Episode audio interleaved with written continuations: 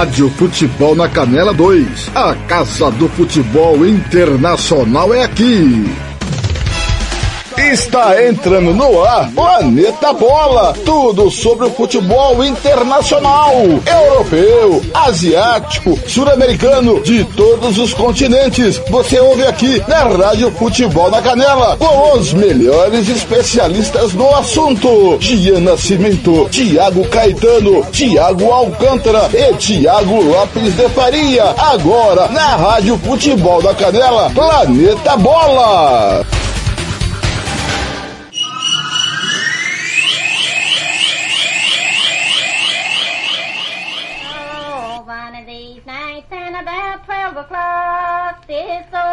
Old world's gonna reel and rock. Saints they all tremble and cry for pain, for the Lord's gonna come in his heaven airplane.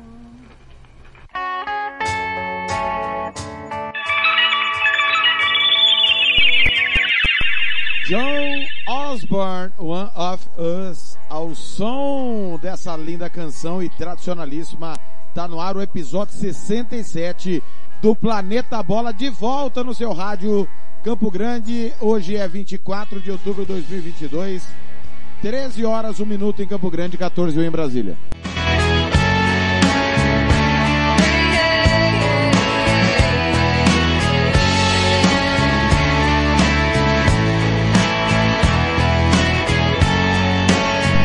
Timão do Samuel Rezende, direção do TLF, com a coordenação do Fernando Blanc. Planeta Bola, idealizado por Tiago Caetano. apresentação é minha, Tiago Lopes de Faria. Vou estar com os meus amigos Tiago Caetano, Jean Nascimento e Tiago Alcântara para falarmos tudo do que foi o final de semana esportivo de futebol nos quatro cantos do planeta. Question.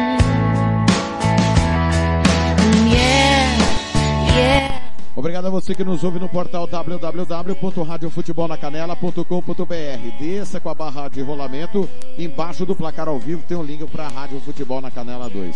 No aplicativo CXAD Online Rádio Box, aplicativo da Rádio Futebol na Canela 2, na Play Store do seu celular. Bom dia, boa tarde, boa noite para você que nos ouve no nosso canal no Spotify da Rádio Futebol na Canela. Se inscreva no canal, ative o sininho das notificações.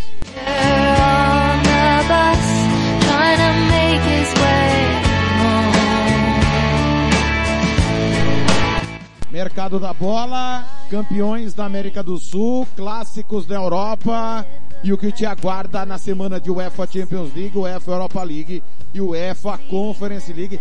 É uma semana cheia nos canais da Rádio Futebol na Canela 2. Like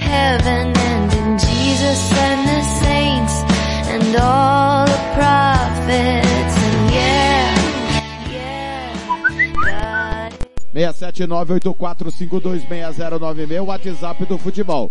67984526096, facebook.com barra futebol na canela, facebook.com barra futebol na canela é a nossa fanpage, facebook.com barra rádio FNC é a, é a Facebook da Rádio Futebol na Canela, twitter.com barra rádio FNC, twitter.com barra rádio FNC, instagram.com barra rádio FNC, youtube.com barra futebol na canela, se inscreva no canal, ative o sininho das notificações, curta, compartilhe as jornadas esportivas da equipe da Rádio Futebol na Canela e Rádio Futebol na Canela 2, você acompanha também no YouTube e no Facebook.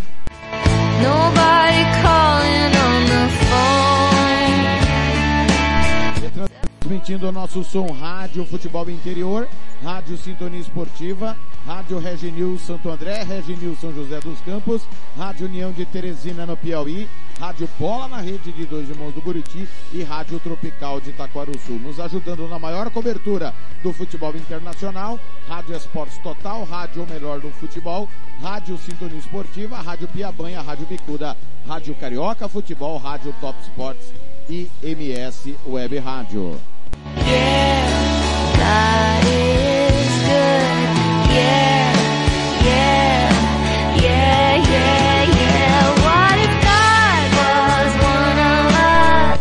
Osborne, One of. Bom dia, boa tarde, boa noite. Seja bem-vindo ao Planeta Bola.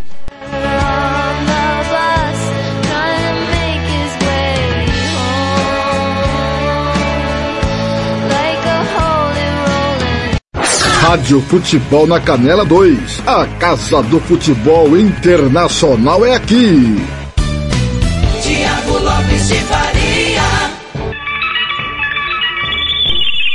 13 horas, 5 minutos em Campo Grande, 14 e 5 em Brasília. E eu quero primeiro boa tarde dele. Tiago Caetano. Bom dia, boa tarde, boa noite, Tiago Caetano, tudo bem? Bom, bom dia, boa tarde, boa noite, boa madrugada. Tem gente que é da manhã, tem gente que é da tarde, tem gente que é da madrugada, né, Thiago? Da noite. É, tudo bem com o amigo? Tudo tranquilo, Caetano. Mais feliz do que pinto no lixo depois desse final de semana. É, eu tenho um misto de sensações, né? Trazendo pro futebol. Triste com o meu time que não vai nada bem na Inglaterra. É, feliz com o meu time no Brasil. E muito mais feliz ainda com ah, o, jogo, o jogo que a gente transmitiu ontem. Grande é, jogo, dois grandes jogos, na verdade, né? Que, que resultou na, no, no, título do Boca, mais no título da equipe do Boca. Parabéns ao Boca Juniors. Mas é um misto de sensações, viu, TLF? Misto de sensações. Eu vou abrir o Planeta Bola, claro, com destaque do final de semana. Destaque do final de semana no Planeta Bola.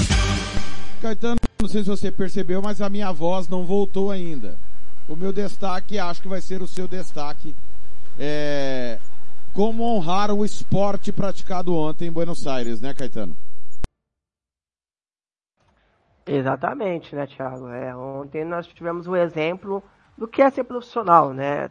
Entendemos e, o futebol ele é movido por paixão e pela torcida. Se não existisse torcedores, as rivalidades, é, você pode ter certeza que não existiria o futebol, não teria por que ter o futebol. Existiria, poderia existir, mas não seria essa paixão que ele é, essa, essa loucura que é o futebol pelo planeta, né? Em todos os lugares do mundo, quatro cantos do mundo não sei se um, uma coisa que é redonda tem canto, né, Thiago? É, mas é, em todos os cantos do planeta temos é, essa paixão pelo futebol. Graças à rivalidade, graças a, a, o que desperta um, uma, a emoção de uma partida de futebol. Mas nós temos também que entender que lá dentro tem profissionais que precisam fazer a parte deles. Eles ganham para jogar bola e para dar o seu melhor, como a gente ganha para dar o melhor na nossa empresa, no nosso trabalho, o jogador de futebol a gente não é diferente. E ontem o que River Plate e Independente fizeram foram isso. Foi isso, né? É, é, jogar bola. Jogar, dar entrega, dar o seu melhor, independente da arquibancada, independente do que pensa. Até porque, Thiago, a história fica, né? Só que nós estamos falando de caras, né, que eles têm uma reputação. Até quando eu, eu vejo o pessoal desprezando um título de Copa do Mundo, fala, ah, o Brasil vendeu.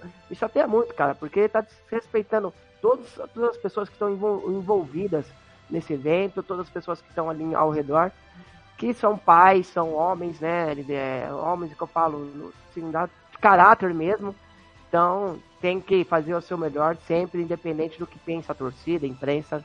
Eles estão lá para isso e River e Independente fizeram isso ontem. Nós vamos, claro, começar com as notícias principais do final de semana. É, 27 gols, o recorde goleador da Hungria em uma Copa do Mundo. Mas é, é, é o, o, portal O Gol está trazendo aí uma reprise aí dos grandes eventos da Copa do Mundo a partir do dia 19, 19 de novembro. Coloque na sua agenda, vai, é uma sexta-feira. Primeiro Planeta Bola especial Copa do Mundo. Com emoção até o fim, Boca Juniors leva o campeonato argentino.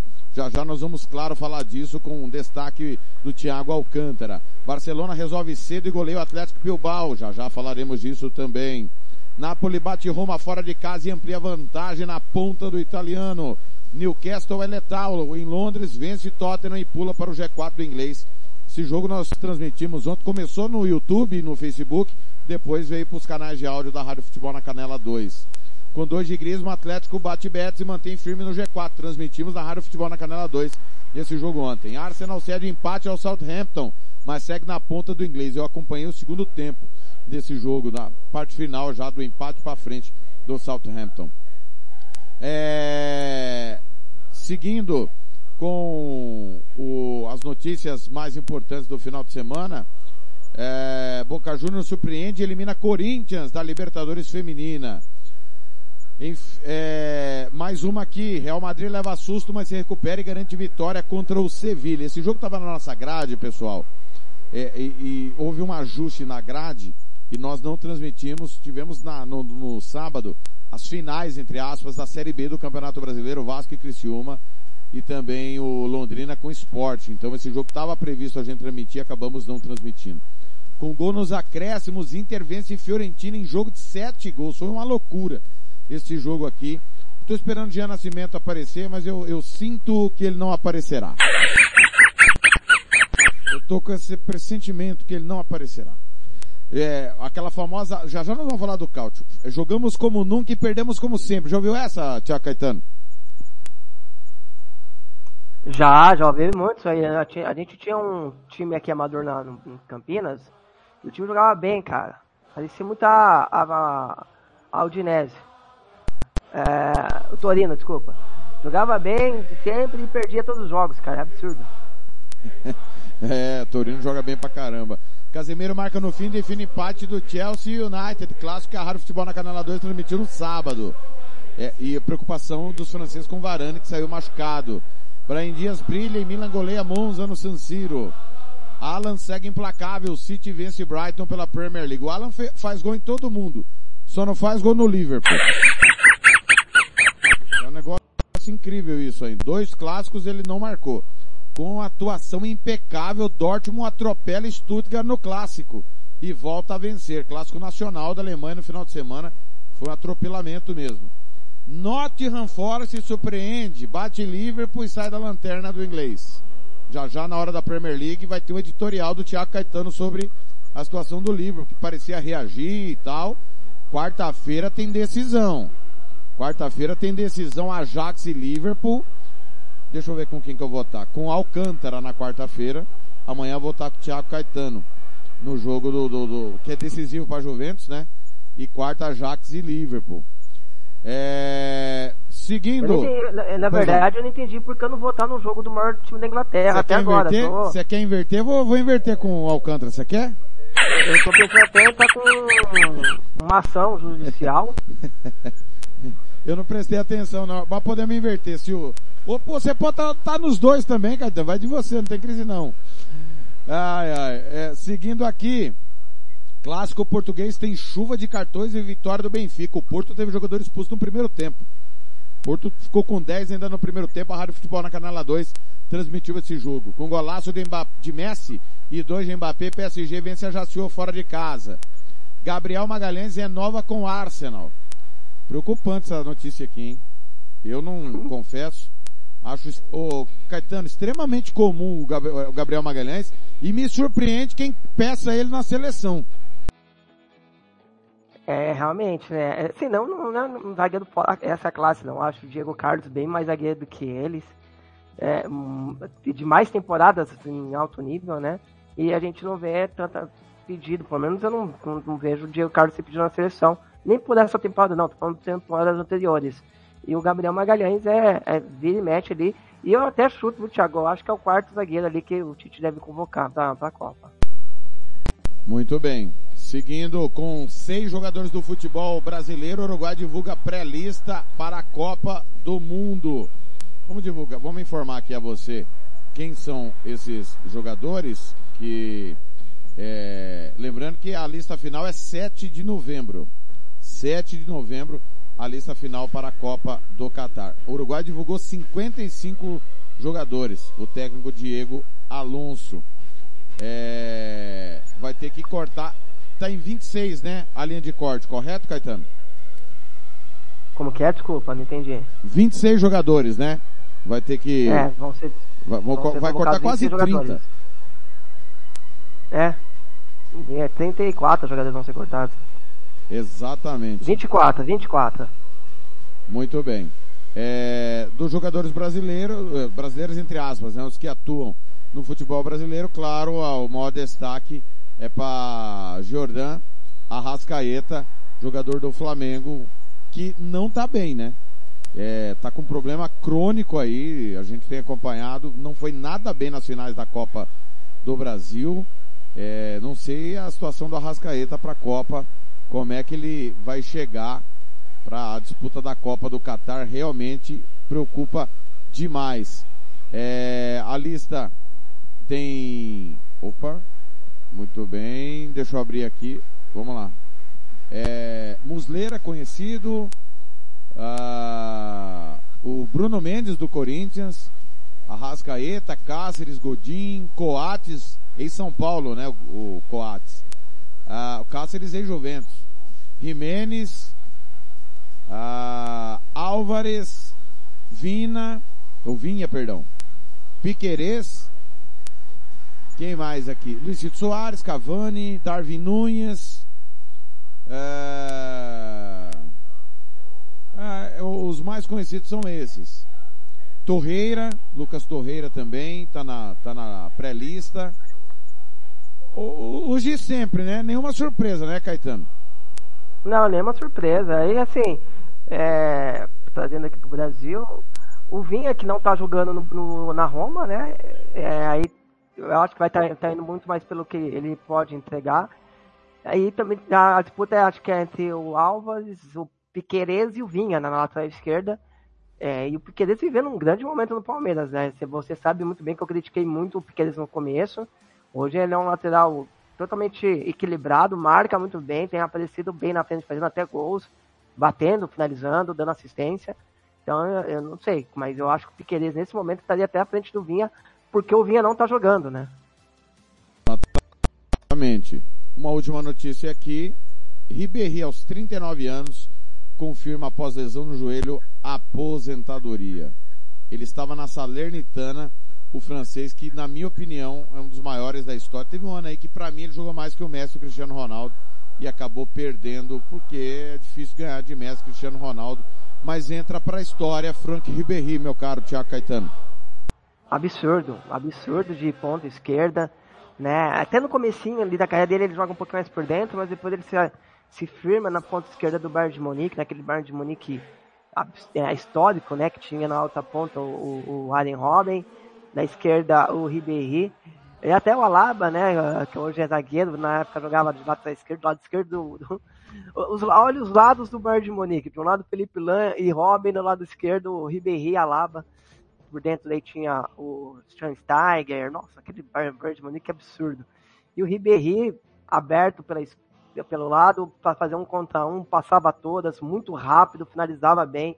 É, jogadores do, alto, do altíssimo nível.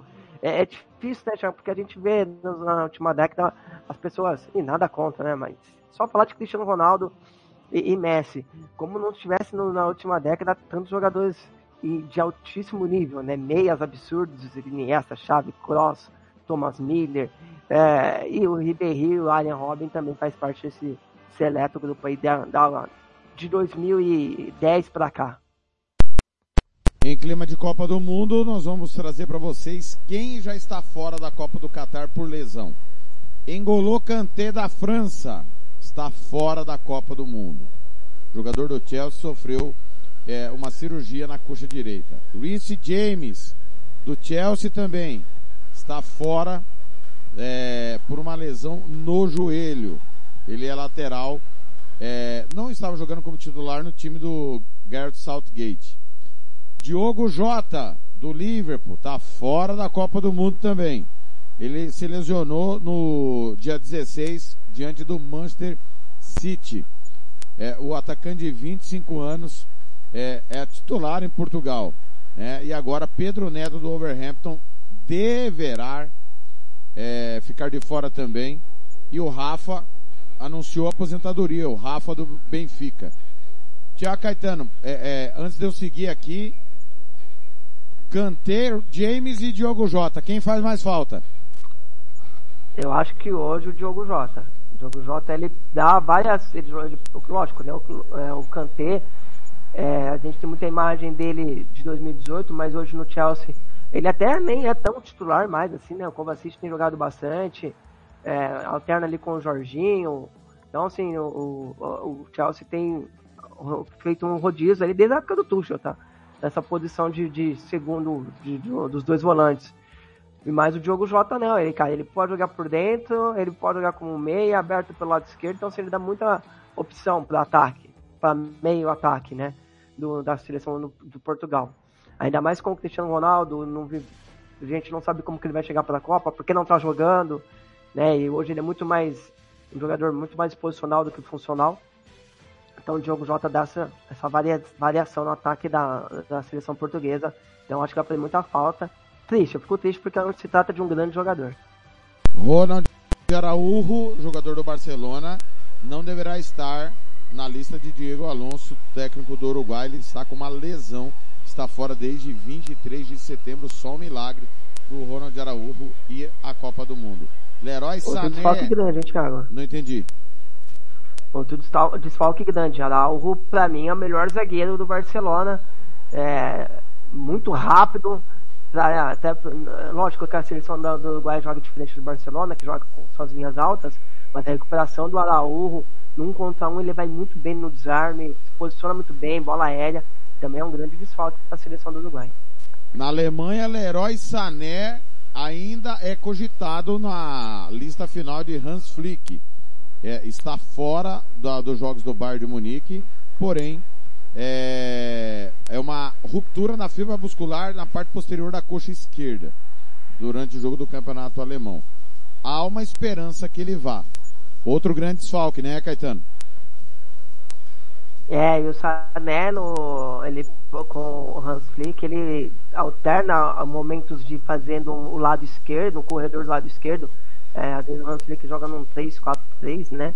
Ou num, num 3-5, é, 3-6-1. E o, e o Sané, alguns jogos da seleção alemã, ele fez um papel de um ala pelo lado esquerdo, com o Rudiger lá atrás, né, para dar essa, essa saída e a cobertura para o Sané, que recompõe, mas não é um cara de marcação. Mas o Sané ele tem jogado muito bem com essa nova função, às vezes, na Alemanha. E é o cara para fazer diferença, né? A gente tem uma seleção alemã que de muito toque, de muita retenção de bola, mas falta esse cara para quebrar a marcação, né? Falta esse cara para acelerar pelo lado. E o Leroy Sané, ele pode tanto fazer por dentro, como ele vem jogando no Bayern, como um, um cara de criação, quanto esse, essa função aberto pelo lado para atacar corredor, atacar em velocidade. Então, grande desfalque também da seleção alemã. É o cara diferente, é o cara do um contra um que a seleção alemã não tem.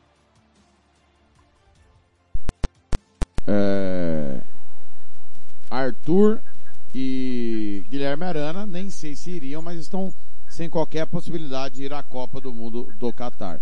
Já o México tem um grave desfalque. Jesus Corona, jogador do Sevilha, que se machucou num treino. 29 anos, Tecatito quebrou a fíbula esquerda e rompeu o ligamento do tornozelo. Vai ficar fora por cerca de 5 meses. Ele que jogou 13 dos 14 jogos das eliminatórias é, da CONCACAF. É um grave desfalque no time do técnico Tata Martino. O Ainaldo da Holanda, fora também. 31 anos, já somos 86 jogos, 26 gols marcados. Outro grave desfoque pro time do Luiz Vangal. Pois não. Não, você falou do Guilherme Arana, pra mim o Guilherme seria titular da seleção, cara. É, eu sei que o, o Tite tem pretensão pelo Alex, Alexander, mas o Alexander ele é um lateral para fazer aquela linha que gosta muito na Europa, né? De um lateral que ataca muito pouco, mas já tem pelo lado direito o Danilo. Então o lado esquerdo com o Guilherme Arana torna um time tem um lateral para saída, com mais para atacar, em, é, chegar até o fundo. É óbvio que o Tite ele joga com dois caras abertos, então não tem nem espaço no lateral fazer tanta ultrapassagem, até por isso ele gosta do Alexandre. Mas um jogo que você precisa às vezes é, atacar mais pelo lado, trazer um cara do, da, o ponta mais por dentro para ganhar gerar superioridade numérica, o lateral passa a ter essa função. E o, Alex, o Arana, para mim, o Guilherme Arana, até porque o Renan Lodge está tendo muito problema físico, né? Voltou a jogar nesse final de semana no Nottingham Forest, então no segundo tempo. É, o Teles não, não acho que não tem nem condições de jogar na seleção brasileira, tá? Não é um lateral ruim, mas não para nível de seleção. Então acho que o Guilherme Arana ele dá essa opção de um lateral mais ofensivo, até pensando em variações de, de jogo.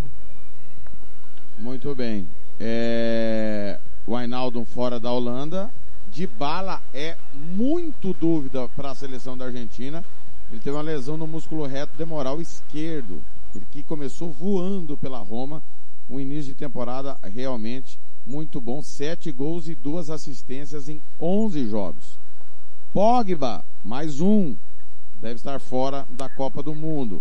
O, o meio-campista de 29 anos, ele tem evoluído e já voltou a treinar é, com os jogadores da Juventus. Ele sofreu uma lesão no menisco lateral do joelho direito. É, não passou por processo cirúrgico, né? Geralmente menisco leva a processo cirúrgico. O problema é que o Pogba, né, em clube não joga como joga na seleção. Talvez a preocupação do Didier Deschamps seja esse. Koke, outro jogador é, espanhol, está provavelmente fora da Copa do Mundo. Pelo menos em três semanas ele estará fora. É, 30 anos, jogou 67 jogos já com a seleção espanhola. Ele sofreu uma lesão no duelo com o Atlético Bilbao é, pela La Liga. Ele está com uma lesão na coxa. Mais um que é, provavelmente não estará na Copa é Angel Di Maria. Lesão no tendão da coxa direita, sofrido no jogo diante do Maccabi Haifa pela Liga dos Campeões. Então veja, veja bem, de Bala e de Maria, dois jogadores que em teoria jogam no mesmo lado. Né, meu caro Thiago Caetano? Preocupa o Scaloni. E o de Maria é titular, né, Thiago? O de Maria é titular da seleção argentina. O de Bala, ele alterna momentos na seleção, nem é tão titular. Lógico que é um jogador que vai fazer falta, pensando para elenco, mas o de Maria é um cara extremamente importante aí no meio de campo do, da seleção argentina. Seguindo, mais um que está fora, Ian Sommer, goleiro do Borussia Mönchengladbach. Provavelmente está fora da Copa, ele que é suíço. Ele caiu de mau jeito no duelo entre Borussia Mönchengladbach e Darmstadt pela Copa da Alemanha. É... Mais uma, Calvin Phillips, jogador inglês. Titular da seleção. Titular da seleção. Na última Eurocopa foi uma das grandes surpresas é... da seleção do técnico Gareth Southgate. É... O Calvin Phillips sofreu uma das lesões que não é das mais comuns no futebol. Ele deslocou o ombro na pré-temporada. É, não conseguiu escapar de cirurgia e só voltará em 2023, ou seja, 99% que não estará na Copa. E o último, goleiro Mike Manhã, é goleiro do Milan, tanto que o Tatarussano está jogando aí já há um bom tempo. Manhã teve uma lesão muscular confirmada e está fora da Copa. É, ele brigava com Lohri pela titularidade é, no gol da França, se lesionou no final de setembro e só voltará a jogar em 2023. Está aí problemas e mais problemas de cada seleção para a Copa do Mundo. Fizemos aí um top 20. Quem que saiu mais no prejuízo desse top 20 aí, meu caro Tiago Caetano?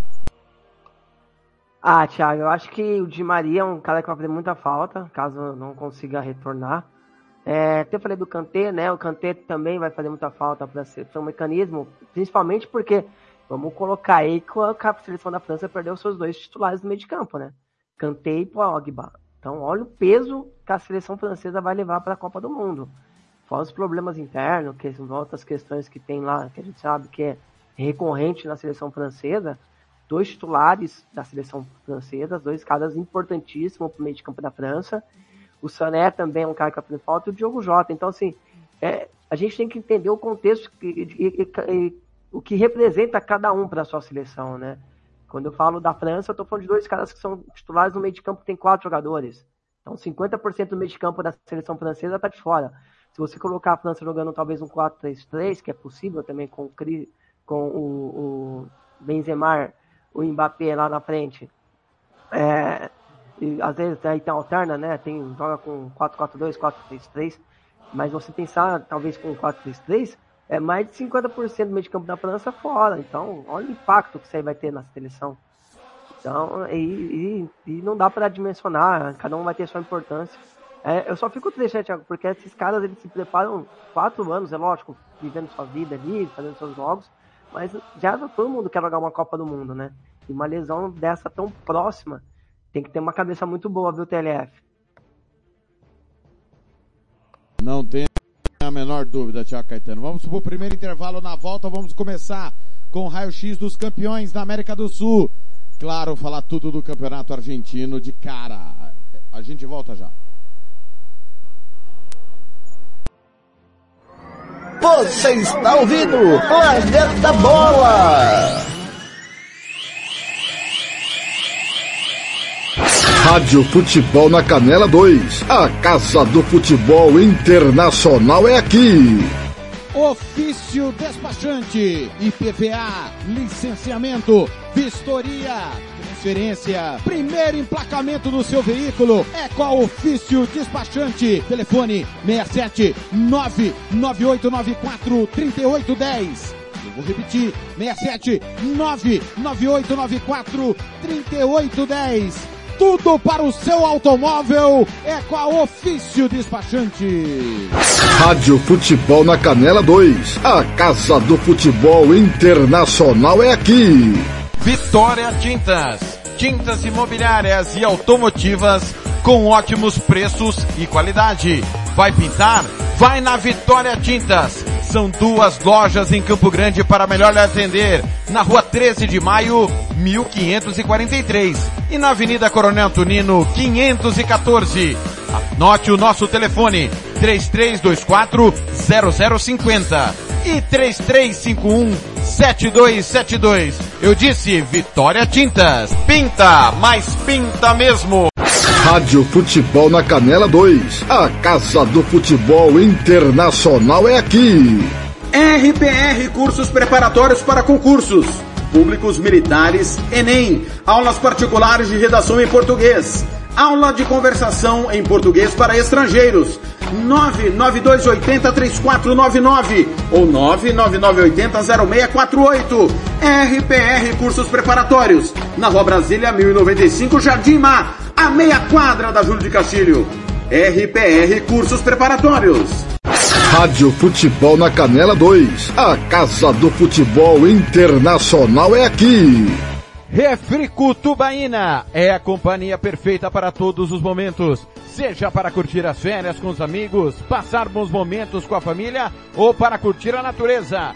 A melhor opção para te refrescar é a nossa tubaína. Refrico, o verdadeiro e delicioso sabor da fruta no seu refri. Rádio Futebol na Canela 2. A Casa do Futebol Internacional é aqui. Lava Jato e Borracharia 007. Lavagem completa, meia sola, polimento na mão. Lavamos carros e motos.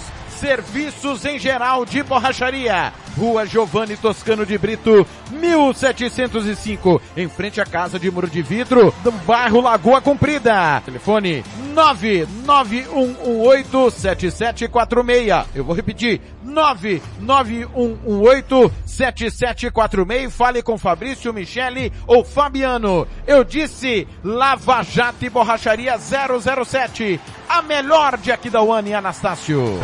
Rádio Futebol na Canela 2. A Casa do Futebol Internacional é aqui.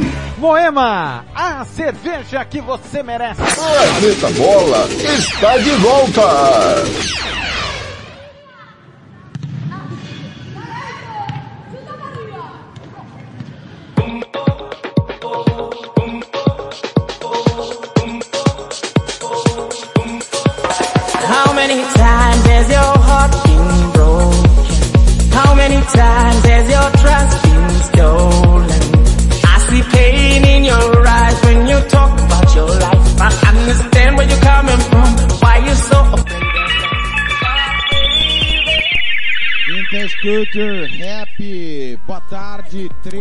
13h34 em Campo Grande, 14h34 em Brasília.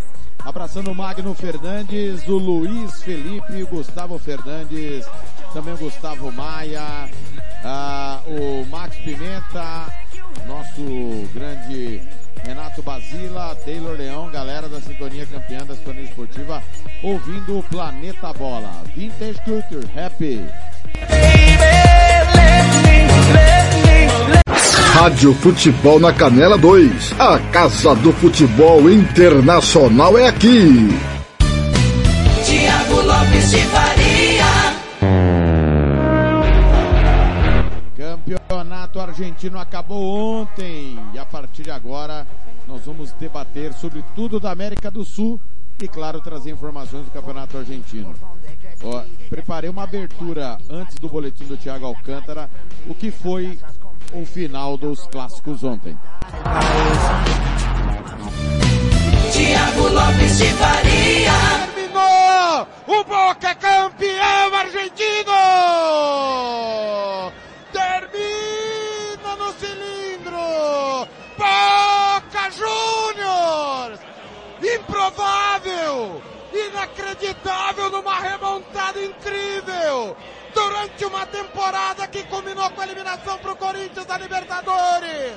E Barra substitui Batalha! O time assume a ponta! Chega precisando de uma vitória simples! Abre uma, vê o adversário abrir o placar, vira o jogo, toma um empate, vê o Racing abrir o placar, vê o, o River empatar, o Racing perdeu o pênalti e o River virar no final. O seu maior rival lhe dá o título. Boca Juniors, campeão pela 35 vez da Argentina.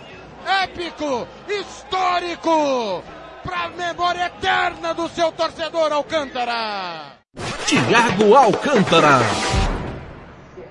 É, muito boa, muito bom dia, né, para todo mundo. Vamos lá, sou o Thiago Alcântara e vamos lá, né, pro resumo do argentino. Lembrando que o argentino começou no, não, no sábado, né, então começou com União e Central Córdoba, né.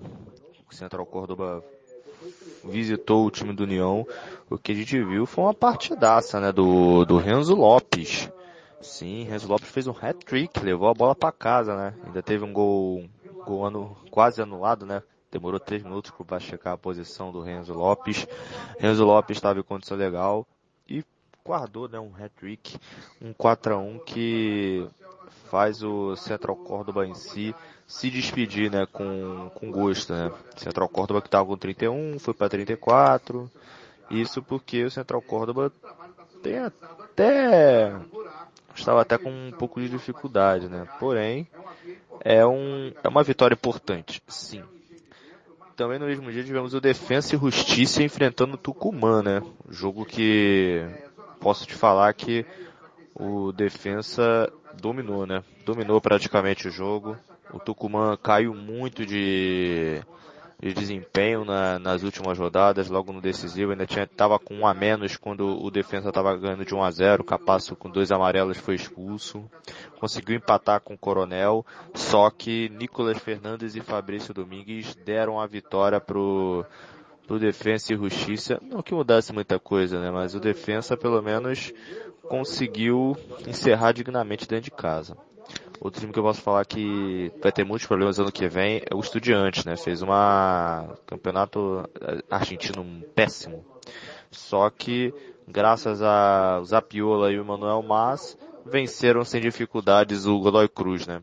Martinho Orreda não foi tão bem nessa partida.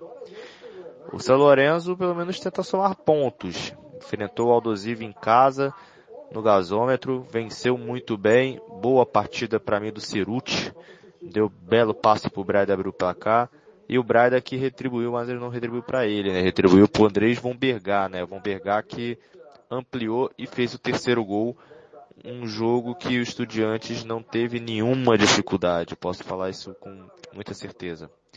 O Argentino Júnior enfrentou o Vélez, né?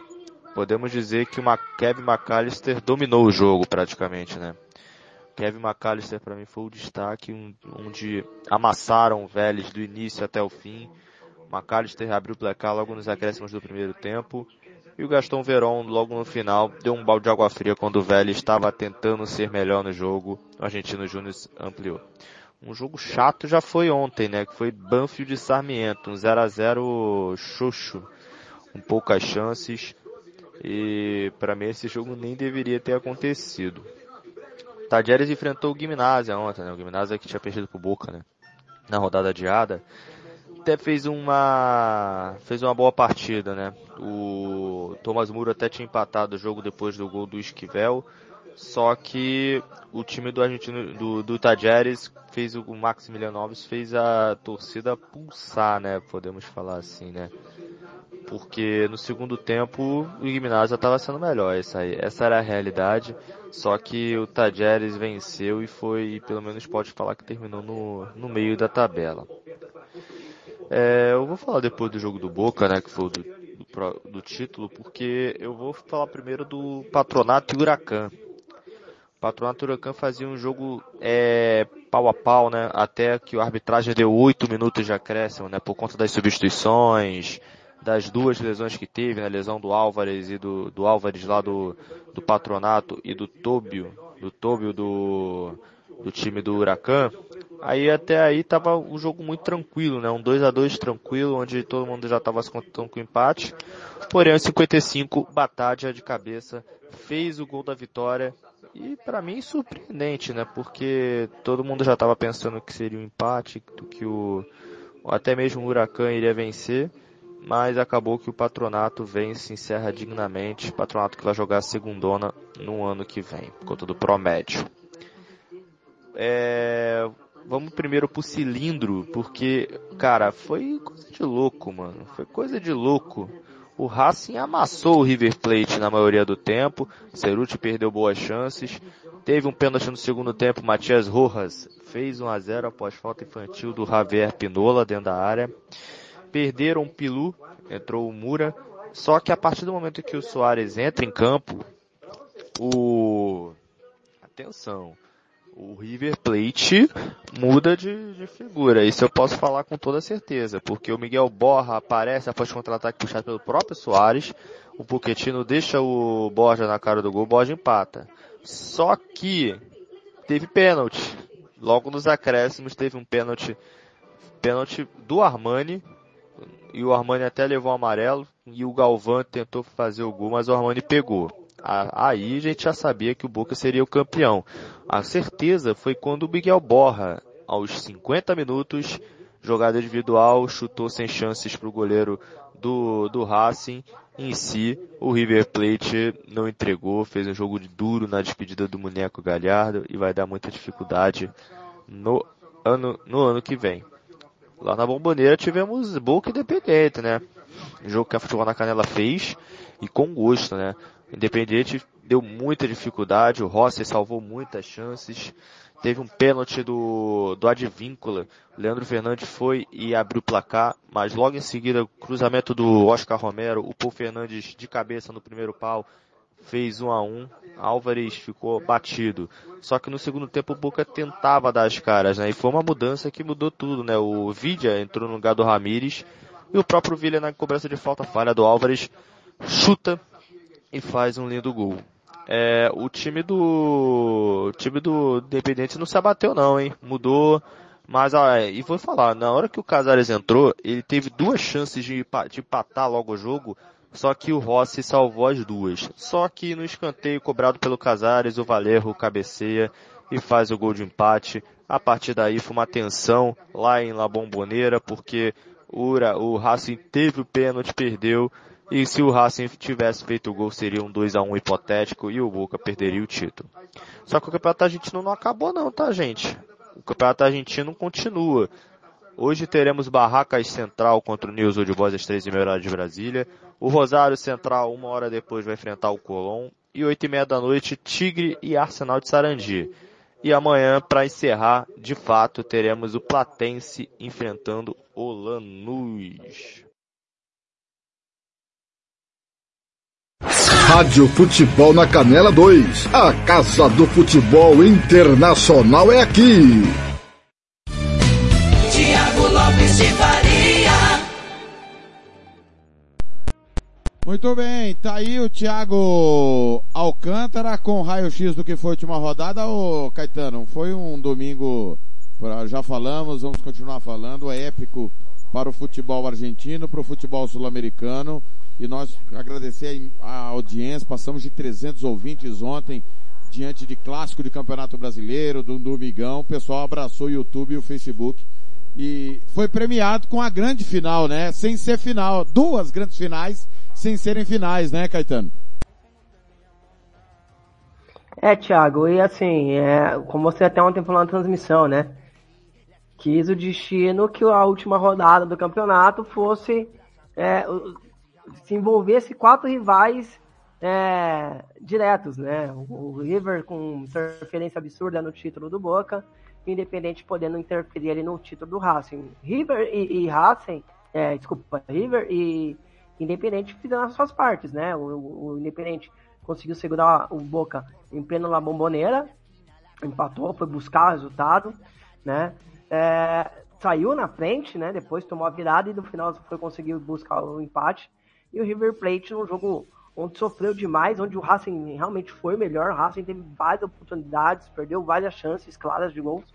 É, não foi competente. Eu, eu costumo falar, viu, Thiago? É, pessoal fala muito, né, de questão de produção, né? Cada, tem até uma teoria ali, do, onde eu acho que ele não concorda tanto com isso, mas o Pepe Guardiola falava que um time bom é um time que cria 10 chances por tempo, né? Então são 20 chances. Só que, cara, eu tenho uma opinião. Se você cria 20 chances, se você coloca uma dentro da rede, isso mostra a, a, como o seu time ele é.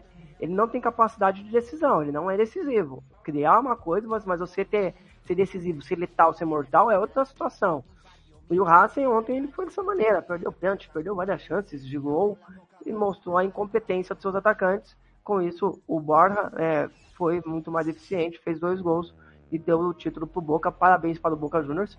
É verdade que o Boca ele precisa, agora pensando, projetando o futuro, mudar muita coisa, né? A gente vê uma defesa do Boca Juniors muito vulnerável, né? É um time que tem bons jogadores, né? Você tem o Christian Medina, que pra mim é um dos grandes meias aí do futebol sul-americano, muito jovem, né? Vai, vai ter que evoluir muito ainda, mas de um potencial absurdo. Você tem o Romero, que também é um bom meia, um bom jogador. É, o Vila, que é o cara que joga aberto, que é, um, é o diferente. O Benedito, que apesar de ter é, na Libertadores sido um dos vilões, mas é um cara goleador. Então, assim, você tem bons jogadores, mas o Boca precisa mais do que isso e precisa ter um treinador com um trabalho, com um projeto. A gente vê no Boca Juniors muito instantâneo, né? Ah, precisa chegar um treinador para ganhar, jogar esse campeonato e, ok, não tem um projeto, não tem um, uma ideia do que o Boca quer. E o Boca precisa voltar a ter, ter isso, ter um bom treinador, ser protagonista na América do Sul, porque essa camiseta, essa camiseta é gigante demais.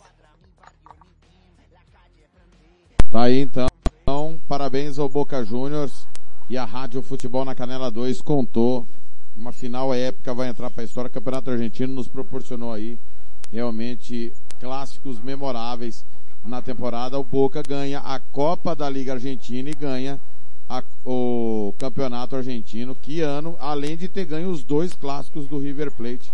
Realmente foi um ano excelente do ponto de vista local para o Boca Juniors. Mesmo sendo uma bagunça, né, Thiago? Mesmo sendo uma bagunça. Olha, o Campeonato Boliviano teve a sua rodada adiada, toda ela adiada no final de semana, a 25 rodada. Só para te passar que os quatro primeiros colocados são após 24 rodadas, lembrando que são 30, The Strongest 53, Always Red 51, Bolívar 50, Nacional de Potosí 42. Nós tivemos um hiato aí sem Planeta Bola de, devido à mudança da nossa redação e também aos jogos, mas é, o último clássico que tivemos foi simplesmente o 4 a 4 entre The Strongest e Bolívar. Os gols, inclusive, estão no nosso portal. O Caetano, é, o Oriente Petroleiro é o quinto colocado, o Nacional de Potosí, que faz um, uma grande campanha no torneio clausura, está ali, é o quarto colocado. Quatro pontos para tirar em seis rodadas. É uma distância confortável para o Nacional, né? Que deve avançar no lugar do Oriente Petroleiro. E a decepção é o Independiente, que foi campeão ano passado, e o Blooming, que é décimo colocado além do Jorjão, que está lá embaixo, né?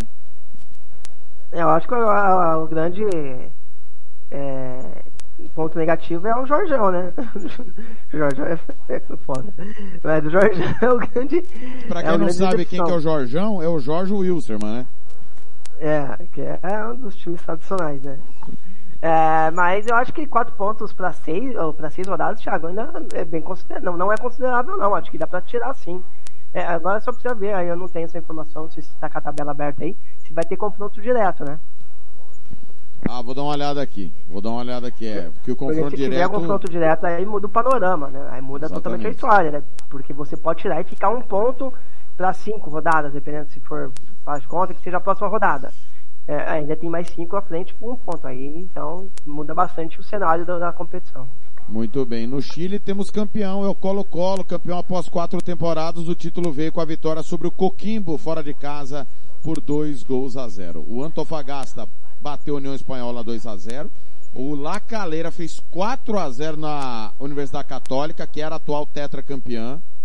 O Palestino fez 5 a 0 no La Serena. Universidade de Chile Everton 1 a 1. Classificação. Nós estamos a duas rodadas de acabar o campeonato. Colo-Colo 59, campeão. Nublense 48, Curicó Unido 47. Esses times vão para Libertadores. Católica, atual tetracampeã, é quarto colocado com 41 pontos. União Espanhola é décimo, mal demais, 37 pontos. Universidade de Chile tem 30 pontos. É o décimo terceiro. La Serena 24, Coquimbo 23 cairiam. Antofagasta está entre esses dois a Universidade de Chile. Convenhamos, a Laú essa, essa vez vai escapar. De novo, né? Pelo segundo ano seguido. O Caetano, campeão Colo-Colo, manteve o Gustavo Quinteiros, apesar de ter perdido o título ano passado. É, e aí colhe os frutos. É, o Colo-Colo que quase eliminou o Internacional de Porto Alegre. E o Gustavo Quinteiros, mais uma vez campeão em uma nova, um novo clube, né? Baita treinador esse é, argentino barra venezuelano. Muito bom treinador. É, a Católica decepciona e a Universidade do Chile, né? Acho que são as duas grandes decepções. A Universidade do Chile não sei nem ensinar mais para falar que é decepção, né, Thiago? Porque é a segunda temporada que já não vem bem. Mas a Católica, cara, nem Libertadores, né? Fica em quarto lugar.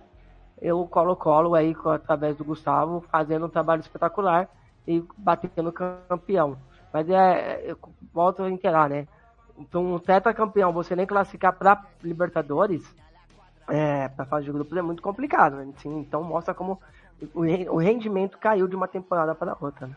Dúvida nenhuma. Vamos para a Colômbia, 19 rodada do Clausura. O Caldas empatou com a Aliança Petroleira 1 a 1 O Atlético Júnior fez 2 a 1 no Curto Lua. Deportivo Pereira e Atlético Nacional 1 a 1 Atlético Nacional do Paulo Autuori. Independiente e Jaguares 0 a 0 Tolima 1, Milionário 0, América de Cali 4, Deportivo Pasto 0, Santa Fé 1, Deportivo Cali 0. Classificação do campeonato. E lembrando que na quarta-feira tem um, um, clássico nacional adiado da 12 segunda rodada, Milionários Independiente. Independiente que é o de Medellín, tá pessoal? A liderança é do Águilas, 32 pontos. Deportivo Pasto, 31. Olha só. É, avançariam ao octagonal final. Santa Fé, América de Cali, Once Caldas, Bucaramanga, Milionários e Atlético Nacional. Estariam fora. Independente, Atlético Júnior, Tolima e o Deportivo Cali, que é o penúltimo. O Tolima, que é o atual bi-vice-campeão, é 14 colocado com 25 pontos. Está a 4 do Atlético Nacional. O Atlético Júnior, 28. Está um pontinho ali, ainda dá para brigar. Independente Medellín com esse jogo atrasado, pode tirar o rival, inclusive, é, do G8. Quem despencou foi o Milionários, que liderou o campeonato todo e está em sétimo e corre risco de ficar de fora. Inacreditável, Thiago Caetano, que o clássico virou a chave do Milionários. O clássico com Santa Fé. Vencia por 2 a 0 tomou a virada 3 a 2 e corre risco aí. Lembrando que o Atlético Nacional, atual campeão, também corre risco. Que coisa a Colômbia, né, Caetano? O, o, quem, tá, quem brigou pelos últimos títulos, o Deportivo Cali é o fiasco da temporada, né? É, o Cali é fiasco, assim, e o Tolima também não deixa de ser uma decepção, né, Thiago? O Tolima que, na, na, na, minha opinião, nas últimas temporadas, assim, era o time, o melhor time da, da Colômbia. Não foi campeão, mas era o time que mostrava um trabalho muito interessante, uma, uma consistência, e essa temporada fica, por enquanto, de fora. E chama atenção também os dois primeiros colocados, né? Só que assim, como é, é na verdade são dois campeonatos, né? Tem ali agora depois tem aquelas duas, dois grupos lá na, na fase final, que muda totalmente o cenário. Então, times que talvez não vinha tão bem, a gente já viu crescer nessa reta final aí no quadrangular. Mas nesse momento, é, é uma surpresa realmente a tabela do Campeonato Colombiano com algumas decepções. Costa Rica teve campeão também do torneio Apertura. Nós tivemos as decisões na última semana no jogo de ida. O Saprissa empatou em casa com o Herediano e anteontem no estádio do Herediano, o Saprissa venceu por 1 a 0 e conquista o torneio Apertura do Campeonato Costarriquenho, sem surpresa dessa vez, a surpresa ficou na semifinal, que foi o Punta Arenas, veio da segunda divisão e chegou até a semifinal. O atual campeão era o Cartagines, que não chegou ao mata-mata. Normal, né, Caetano? O Herediano tem disputado sempre as decisões, dessa vez o Saprissa não deu sopa ao azar, né? Chegou a decisão e ganha na casa do seu rival. Sem dúvida, e é, o grande bateu o campeão, né? O Saprissa é o maior é, do país, na minha opinião, e foi consagrar, consagrar campeão aí. Não deu vacilo dessa vez, TLF. É, ano passado tivemos aí o, o Cartagine surpreendendo todo mundo, dessa vez não, não teve nenhuma zebra. Vamos para o Equador, rodada 30. Calando Thiago Alcântara, o Alcas é campeão do clausura fez 3 a 0 para cima do Gualácio. Quem estava na disputa do título era a Universidade Católica, que é a Universidade de Quito. Perdeu do Delfim 2 a 1. O Guayaquil empatou Orense 1 a 1. Independiente deu Vale 1 a 0 no 9 de outubro. Cumbai empatou com o Barcelona 1 a 1. Emelec 3, Técnico Universitário 1. Macará 0, LDU 5. E o Deportivo Cuenca bateu o Muxuco e Runa 3 a 1. Atenção, o Alcas campeão invicto do clausura, Caetano invicto. Finais, dia 6 de novembro.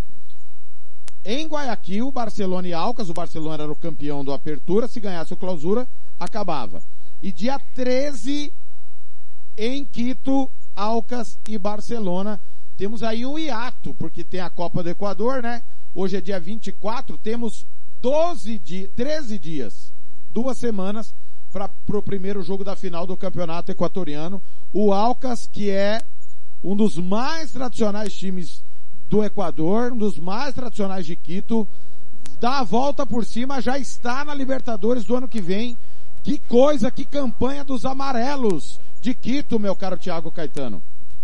É, que campanha, né? Ainda mais pensando nos homens que deixou para trás, né? Para vencer o título. Barcelona, Emelec, ele bate o campeão, agora vai ter é, a grande final contra o próprio Barcelona. É, eu, eu, por assim, lógico que por camisa a gente poderia falar que o Barcelona é o favorito, mas realmente surpreende. Quando que é a final, Thiago? As finais? 6 e 13 de novembro. São dois domingos. Nossa, batendo na porta da Copa também, né? Exatamente. De qualquer maneira, parabéns ao Alcas, que é campeão equatoriano, né? volta a ser pro... eu vou pesquisar no intervalo quando foi o último título do Alcas. Mas que campanha espetacular. Invicto, não é para poucos, hein? 15 rodadas invicto o Alcas chega ao título, tanto que vai decidir em casa. Não tem vantagem, né? A vantagem no Equador é só decidir em casa, mas de qualquer maneira, né, Caetano? É. Já é uma, já é uma baita de uma história, né? Você deixa o campeão da Sul-Americana, que é o Independente, a LDU, que é campeão de Libertadores Sul-Americano, o Emelec, que foi o fiasco a temporada toda. Cara, não, não é pouca coisa, né? E voltar a Libertadores depois de um tempão, né, Caetano? Sim, é, é o como você falou, né? Deixou nomes pesados para trás, independente, campeão sul-americana, com todo o mérito possível, LDU, no, nos últimos anos, talvez a grande, a grande história do futebol do Equador, o Barcelona e Emelec não precisam nem falar, e esse é, é, é, um, é derrubar gigantes, né? Sem dúvida nenhuma. É, e a grande decepção é o Emelec, né? Que não brigou por nada, Caetano. Independente brigou com o Barcelona no Apertura e o Universidade de Quito, que estava na Copa Sul-Americana, brigou com o Alcas no Clausura. Um fiasco o ano do Emelec, né? Um fiasco, né? E quando a gente pega no início da temporada, sem dúvida alguma, sempre vai por o Emelec como um dos favoritos. É, tá, nos últimos anos, jogando Libertadores, chegando, fazendo, passando de fase, inclusive, né? e dessa vez não conseguiu ser bem próximo do que já foi, em sombra. Exatamente. É, na Guatemala, Comunicações e Municipal não jogaram no final de semana, tá? Que são os dois gigantes. No, em Honduras, 15 quinta rodada do Apertura, o Motagua perdeu do Olancho 3 a 1 O Motagua, depois da eliminação pro Olímpia na Liga da CONCACAF, se perdeu. O campeão hondurense se perdeu. Caiu pro maior rival e se perdeu completamente. O Olímpia empatou fora de casa com a Universidade 0 a 0 Marathon 2. Real Espanha 0 no clássico entre eles. É, classificação, Motago ainda é líder, 31 pontos. Olímpia 29. Os dois primeiros vão direto para a semifinal. Olancho, Marathon Vida e Real Espanha para as quartas de final.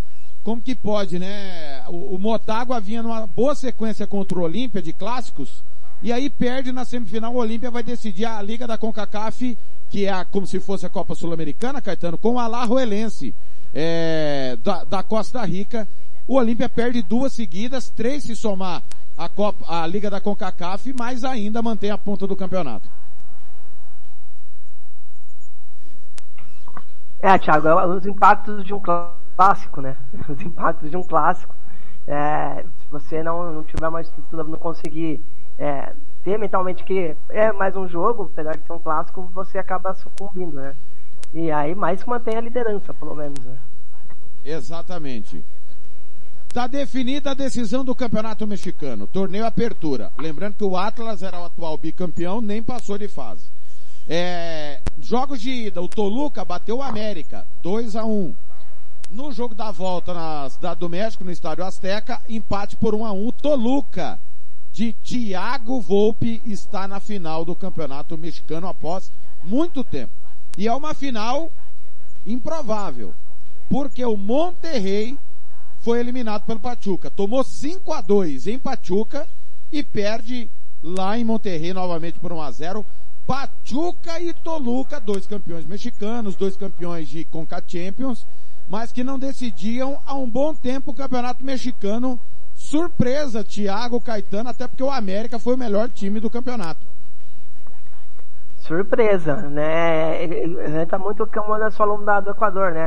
Ali no campeonato mexicano, quando vai começar também o campeonato, você coloca o América, o Atlas, atual campeão, Cruz Azul, tem muito time à frente de Toluca e Pachuca que vão fazer a final. Realmente uma surpresa, na minha opinião.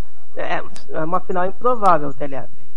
Quartas de final da MLS, o Austin bateu o Dallas 2 a 1 e está classificado. O Montreal perdeu do New York City 3 a 1. New York se classificado também. Na quinta-feira transmitimos Los Angeles FC 3, Los Angeles Galaxy 2. E o Philadelphia Union fez 1 a 0 no Cincinnati. Tá aí definido. Semifinais da MLS. Los Angeles e Austin, Philadelphia Union e New York City, a grande final, dia 5 de novembro, um sábado. É, Los Angeles e Filadélfia, os melhores de cada conferência. Muito bem, obrigado. O Austin também foi muito bem. E o New York City chegam a, a, deu a normalidade, né? Quem foi bem na primeira fase, Caetano, chega para semifinal. Eu acho que a chance de termos Los Angeles e Filadélfia é considerável. Qual, mas, perdão, é, deu uma cortada aqui. Qual Los Angeles que chegou à semifinal? FC. O Los Angeles FC que ah, foi líder, ah, né, da sua conferência, eliminando o Galaxy. É, sem surpresa, né? O Galaxy que é, é o maior, né? Mais com mais história. Mas o FC vem fazendo uma. desenhando uma, uma trajetória muito interessante também, né, Thiago? Sem dúvida nenhuma. Vamos para o Paraguai. Campeonato Paraguaio, reta final, lembrando é, que estamos... Você é quem tá né, no, nos Estados Unidos, Thiago? No, é, Houston é. Dynamo. Não entendi. Houston Dynamo. Ah, tá. Eu sou o Galo. Tem Muito até a camiseta bem. aqui do David Beckham. Ó, oh, hum, cheiro... ah, tá cheirosa ainda a camiseta, o Thiago Caetano? Confesso que quando eu comprei, eu, eu era bem mais magro, viu? Então hoje ela não me está servindo muito, mas é uma das preferidas que eu tenho aqui, é uma das mais bonitas que eu tenho. Muito bem. Olha, vamos pro Paraguai, Campeonato Paraguaio, 18 rodada de 22. Libertar 0, Nacional 1. Guarani 1, Cerro Portenho 2. Olímpia 2, General Cabaleiro 1. Os, três, os grandes envolvidos né, em dois clássicos aí são cinco grandes do país. Nacional 41 pontos, Olímpia 39, Cerro 38. Cerro que liderou, foi 100% durante um bom tempo, e o Libertar, que é atual campeão, tem 27. Nacional dois pontos à frente do Olímpia. É um negócio assim, que campanha faz o Nacional? Apenas uma derrota no campeonato.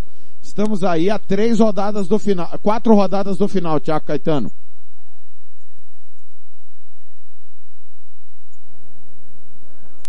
Telef, tá dando uma picotada aqui no meu sinal. É, Opa. Repete, por favor, a classificação. Opa. É, é internet ou é microfone, Caetano? Não, não, acho que é a internet mesmo aqui. Tá. Casa tá complicado. Perfeito. O Parabéns, Nacional. Nacional 41 pontos, só uma derrota. O Olímpia tem 39, Cerro 38. O atual campeão Libertar tem 27, não, não dá mais pro Libertar. Nacional, Olímpia e Cerro disputam o título faltando quatro rodadas. Dois pontos a diferença do Olímpia pro Nacional, né? Eu acho que ainda dá, dá pro Olímpia tirar. É, mas é, eu acho que pela campanha, uma derrota, o Nacional seria bem merecedor, né, Thiago?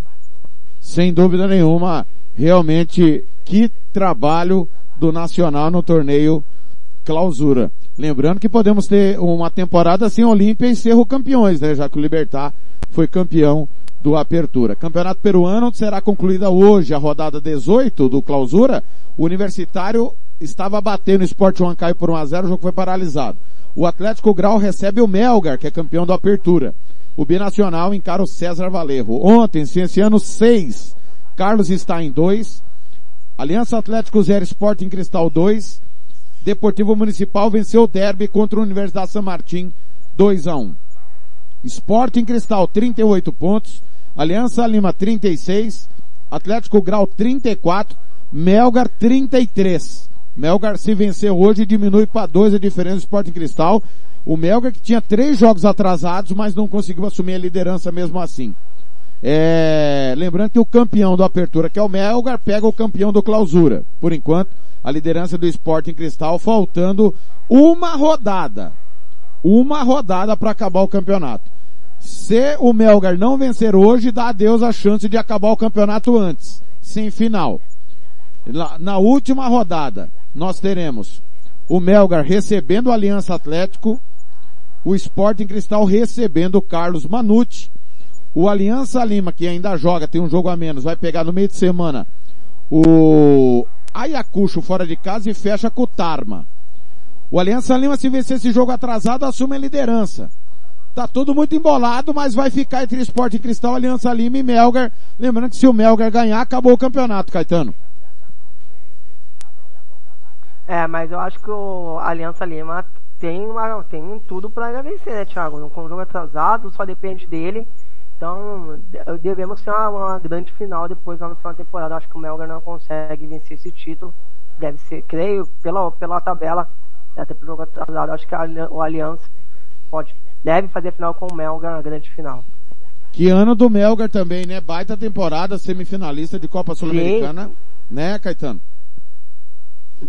Absurdo, um excelente trabalho, né? E já, e, apesar de já ter vencido o primeiro torneio, ainda com chances reais de vencer o segundo e já matar de vez o campeonato, já chegando na semifinal, temporada espetacular. É, ainda, ainda perdeu o técnico para a seleção colombiana, né? Mesmo assim, se mantém alto nível. Campeonato Uruguaio, 15 rodada. É, acabou, né? O Campeonato Uruguaio clausura. É, campeão é o Nacional, já era campeão. Ontem o Nacional bateu Danúbio, 2 a 0 Fênix 0, Liverpool 3. Plaza Colônia 1, Cerrito 3. Cerro Largo 0, Penharol 2. Defensor 2, Rentistas 3. River Plate 2, Montevideo City 1. Hoje temos Boston River e Montevideo Wanderers, Albion e Maldonado. Nacional 34, River Plate 30, Liverpool 28. O, o Liverpool que foi campeão do Clausura. O Nacional campeão, ah, desculpa, o Liverpool campeão do Apertura. Nacional campeão do Clausura e é o time que mais pontuou. Por isso não tem semifinal entre o campeão do Apertura e do Clausura. Vamos para a final direto ainda sem decisão, sem dia definido entre Nacional e Liverpool que já tinham decidido o intermédio. O Nacional foi campeão do intermédio, a gente transmitiu a grande final. Nacional acho que é o grande favorito de o Liverpool, que campanha também, né, Caetano? Disputou tudo aí. Parabéns ao Liverpool, um baita ano, mas o Nacional é favorito nessa final, né? Ah, a temporada mostra, né, isso, Thiago, é mais regularidade, né? É, e o Liverpool assumindo um posto ali deixado pelo, pelo Penharol, né? Sendo hoje o segundo time da, do Uruguai. Não estou falando de tradição, não estou falando de tamanho, mas de momento, de, de, do que, de resultados, o Liverpool hoje se coloca nesse posto aí de rivalizar com o, o Nacional, que consegue voltar a ser é, poderoso, né, pelo menos dentro de, na, no, no doméstico, né? Dentro do Uruguai, o Nacional, que é o gigante, né? Um absurdo ao lado do Penharol, se manteve e o Liverpool assumindo esse, esse posto aí de protagonista. E esse efeito aí, né, a gente tem que pensar o que está acontecendo, porque é, Caetano, Alcas no Equador, Melgar no Peru e o Liverpool no Uruguai, novas tendências do futebol, né? É, novas tendências e o Penharol ele sofre de um fenômeno, né? O Penharol ele é um time hoje, é, ele é um time re, é, de, de, revelar jogadores, né? E é, se você pegar nos últimos anos, o que o Penharol revelou num país que é, a gente tem, sempre tem que destacar isso, né? O tamanho do Uruguai, como é difícil você ficar toda hora renovando. E o Penharol ele tem feito esse trabalho nas últimas temporadas de revelar muitos jogadores. Com isso vai perdendo muitos jogadores. E daí como você vai repor? Dinheiro para contratar não tem. É, pelo jeito não tem uma, um, um, uma, uma equipe de performance para fazer avaliação aí pela América do Sul e recrutar jovens talentos aí pela América para lapidar e desenvolver. Então, assim, é, dá para entender esse fenômeno do Penarol de ter caído tanto de, de rendimento nessa temporada. Porque não dá para ficar repondo toda hora, porque não tem dinheiro e pelo tamanho do país também, que é, toda, é difícil você achar, encontrar bons talentos. Né? Sem dúvida nenhuma. Vamos para a Venezuela, o último campeonato da América, sexta rodada dos playoffs a Libertadores e a Sul-Americana. Deportivo Tátira 1, Lara 0, Porto Cabelo 0, Portuguesa 2, Metropolitano 0, Monagas 2, Amora 1, Carabobo 4. É... A grande final do campeonato venezuelano será entre Metropolitanos e Monagas. Acredite se quiser. Metropolitanos, que é de, de, de Caracas, né? E o Monagas, vão decidir o campeonato venezuelano. Caracas fora, nem Libertadores vai, o atual campeão. Ah, tá na briga por Copa Sul-Americana. E o Deportivo Tática é um dos grandes brigando também pela Copa Sul-Americana. Que coisa, Thiago Caetano. Mais aí, mais uma novidade aí, Caetano. Mas, o Monagas nem tanto, né? Mas o Metropolitano sim pra mim é uma novidade. E, e aí na Venezuela já há outros problemas, né? aí já é outra questão também é econômica, aí para os times grandes fica mais complicado, né, Thiago, se manter é, protagonista num país que tá, tem, vive uma crise absurda, sem fim. E aí, como você, como mais investimento, é o que mais aí sentir os impactos, né, Thiago? Sem dúvida. Ó, para fechar o Campeonato Uruguaio, né, porque definiu é, rebaixamento, só pra gente matar o bloco. Tábula anual, Nacional 81, Liverpool 74. River Plate 60, Deportivo Maldonado 60, Penarol foi quinto, 58, um pontinho à frente de Boston River Defensor. Defensor que veio da segunda divisão. O Boston River perdeu fôlego ali na reta final, mas também fez uma grande temporada. O, não é normal ficar 22 pontos atrás do Nacional e 15 atrás do Liverpool, né? Não dá, né, Caetano, pro Penharol ser tão patético. É, como eu falei, né? Tem, eu, eu entendo alguns aspectos do, do Penharol de estar tá toda hora renovando, mas aí é, aí é muito ponto, né, Thiago? É muita diferença, não dá, aí não, é, não tenho como justificar. Realmente foi um trabalho ruim realizado na temporada.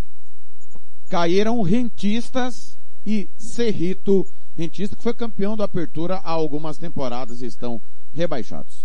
Muito bem, intervalo na volta, vamos para a Europa, passar um raio-x. Foi longo porque tivemos muitos campeões, falamos muito da América do Sul, são 14 horas e 13 minutos em Campo Grande, 15 e 13, vamos passar um raio-x do que foi os principais campeonatos da Europa. Volto já.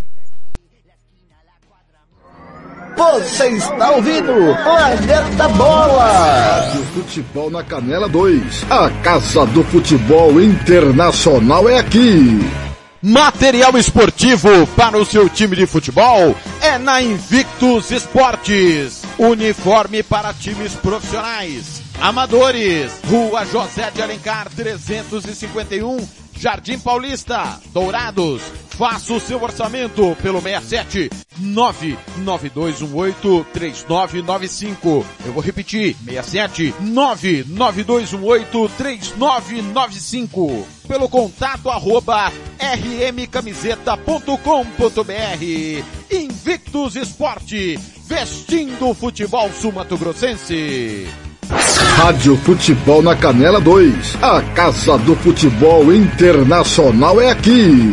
Vai fazer campanha eleitoral? É candidato? Contrato pessoal da Romex. As grandes campanhas passam por lá.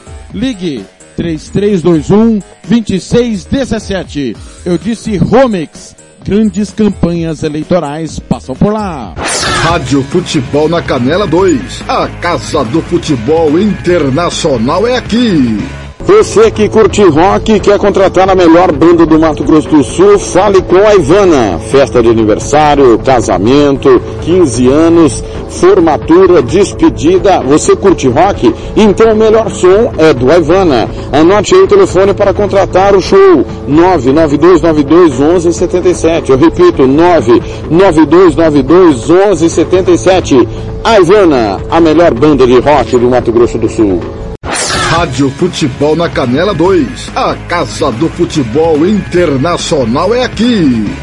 Estância Nascimento, o seu espaço para festas e eventos em Nova Andradina. Telefone 67 99986 6695. Ligue e faça o seu orçamento. 67 99986 6695. Estância Nascimento em Nova Andradina. Rádio Futebol na Canela 2. A Casa do Futebol Internacional é aqui. Costa Rica agora tem o melhor restaurante e churrascaria de toda a região. Estou falando do Casarão, Churrascaria Grill. Aqui você encontra os melhores cortes de carne. Avenida José Ferreira da Costa, 278, Costa Rica. Telefone 996120536. Aberto todos os dias. O Casarão Churrascaria Grill, o melhor restaurante de Costa Rica. Rádio Futebol na Canela 2. A Casa do Futebol Internacional é aqui. O Campeonato Sul-Mato Grossense tem oferecimento de Moema, a cerveja que você merece. Planeta Bola está de volta.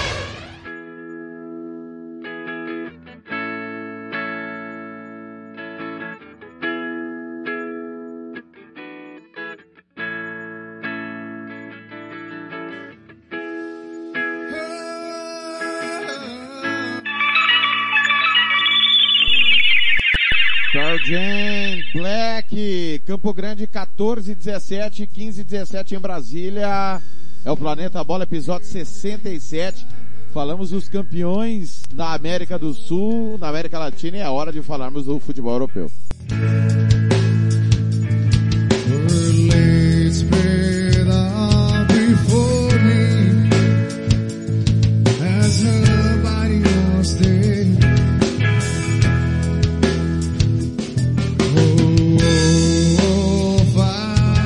Rádio Futebol na Canela 2. A Casa do Futebol Internacional é aqui. Thiago Alcântara.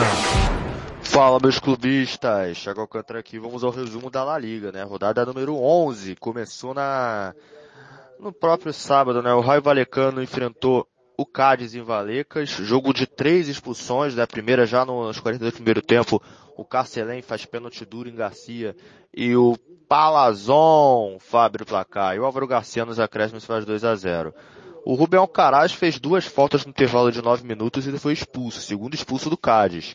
Aí o Leroy René fez o terceiro, o Camelo fez o quarto, sobrou tempo ainda do Bailu fazer contra, aí o Niteca do Valecano foi expulso aos 42.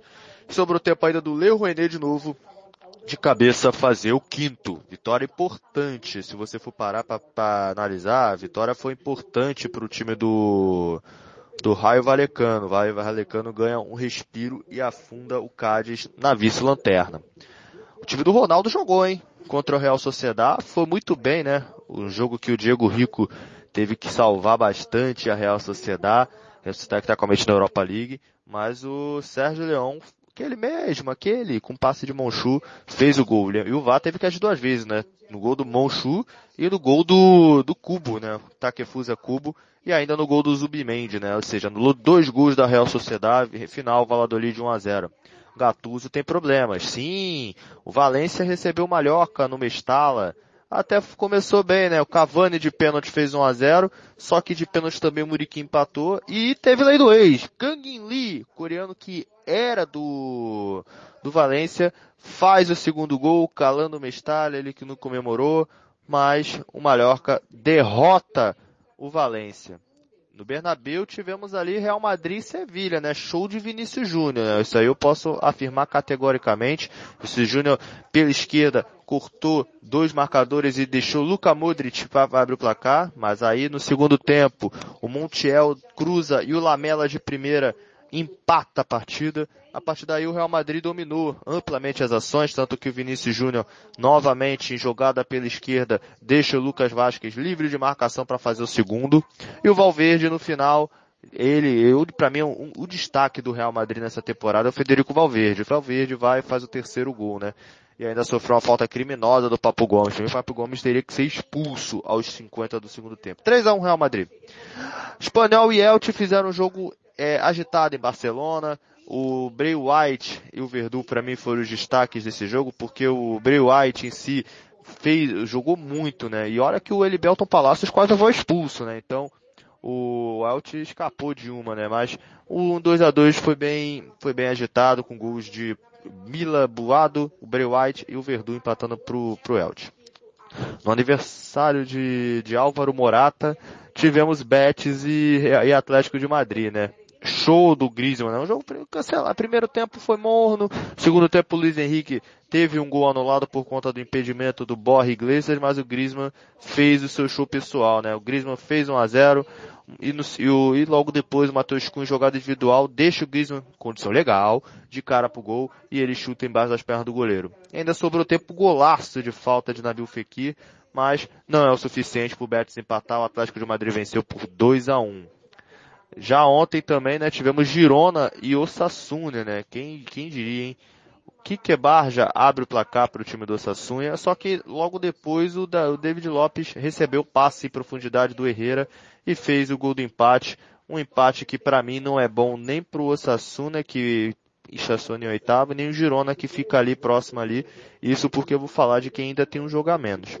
O Villarreal enfrentou o Almeria lá no La Cerâmica e teve emoção até o final, né? O, o, o Morlanes foi expulso no banco, o Meleira abriu o placar 1 a 0 para o time do, do Almeria fora de casa. E o Baiano empatou. Só que aí é a curiosidade, o Baiano tira a camisa e é expulso. Ele já tinha um amarelo e é expulso. Com a menos, posso falar que o Villarreal jogou muito bem. O Villarreal jogou muito bem.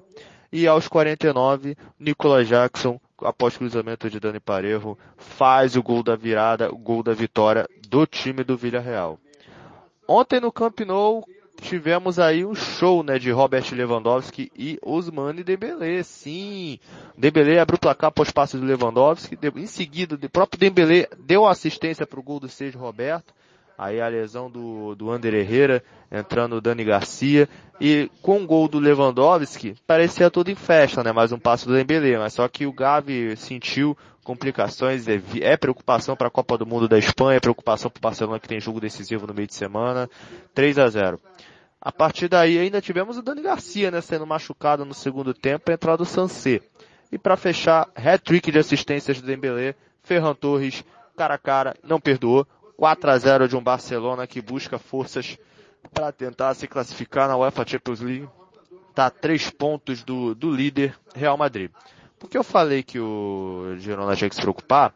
É porque temos Celta e Getafe hoje. O Celta vencendo passa quatro times e, a, e assume a 13 terceira posição.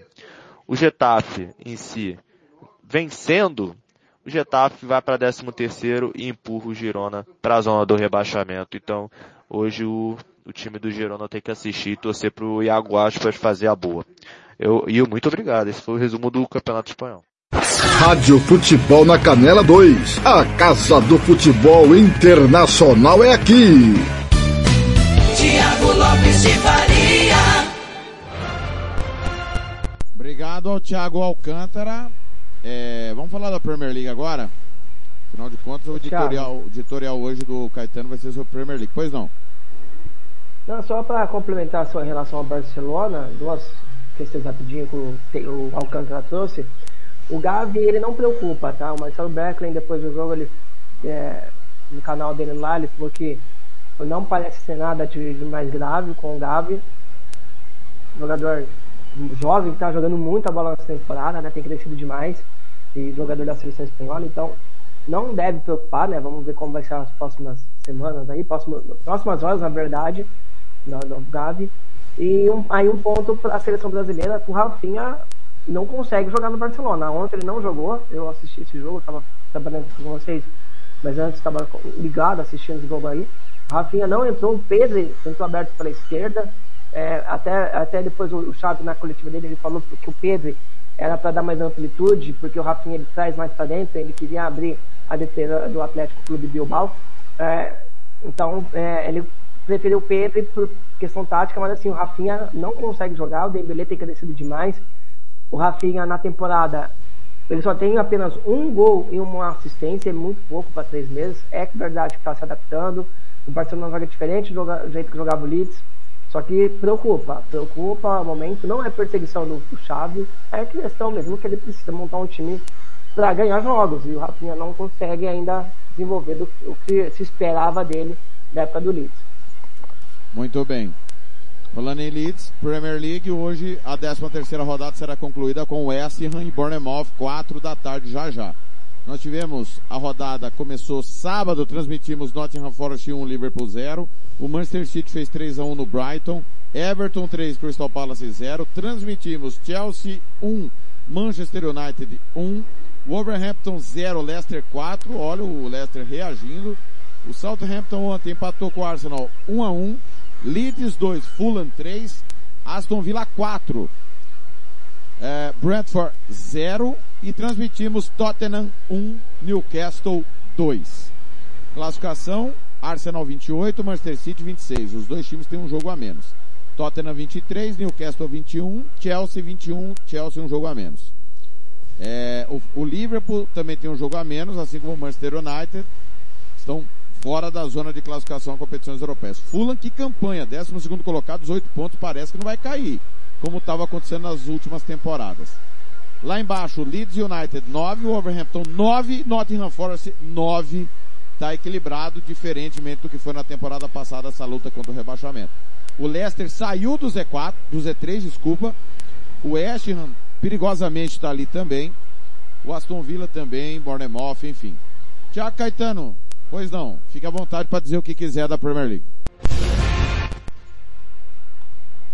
É, eu acho que na falar na, ponta da tabela, não, é, talvez o Arsenal, a, a, pergunta é, né? Até quando o Arsenal vai resistir?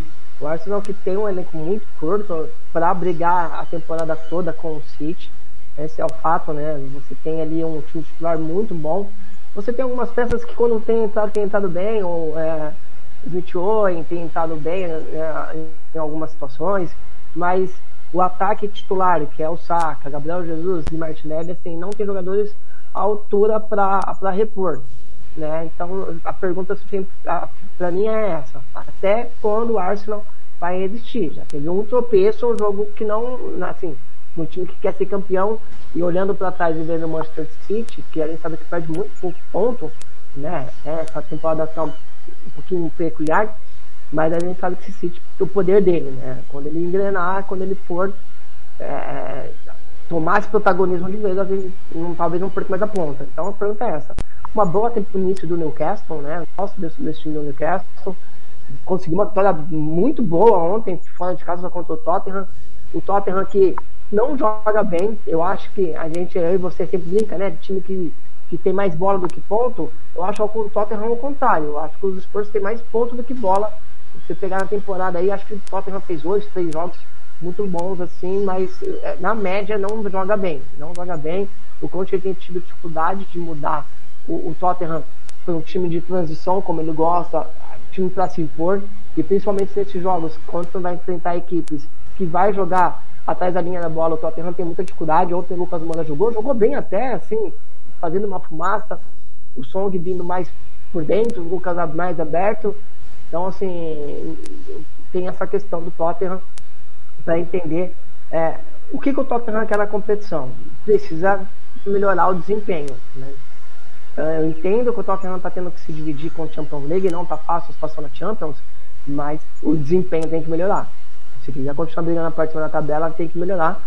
O Manchester United é, tem essa crise, né? Não, o Alex Ten Hag ele tem que administrar um elenco muito poderoso, um elenco que tem grandes jogadores uma, e que, que, tá, que tem esse problema do Cristiano Ronaldo, que não quer ser reserva, até, foi até afastado, inclusive.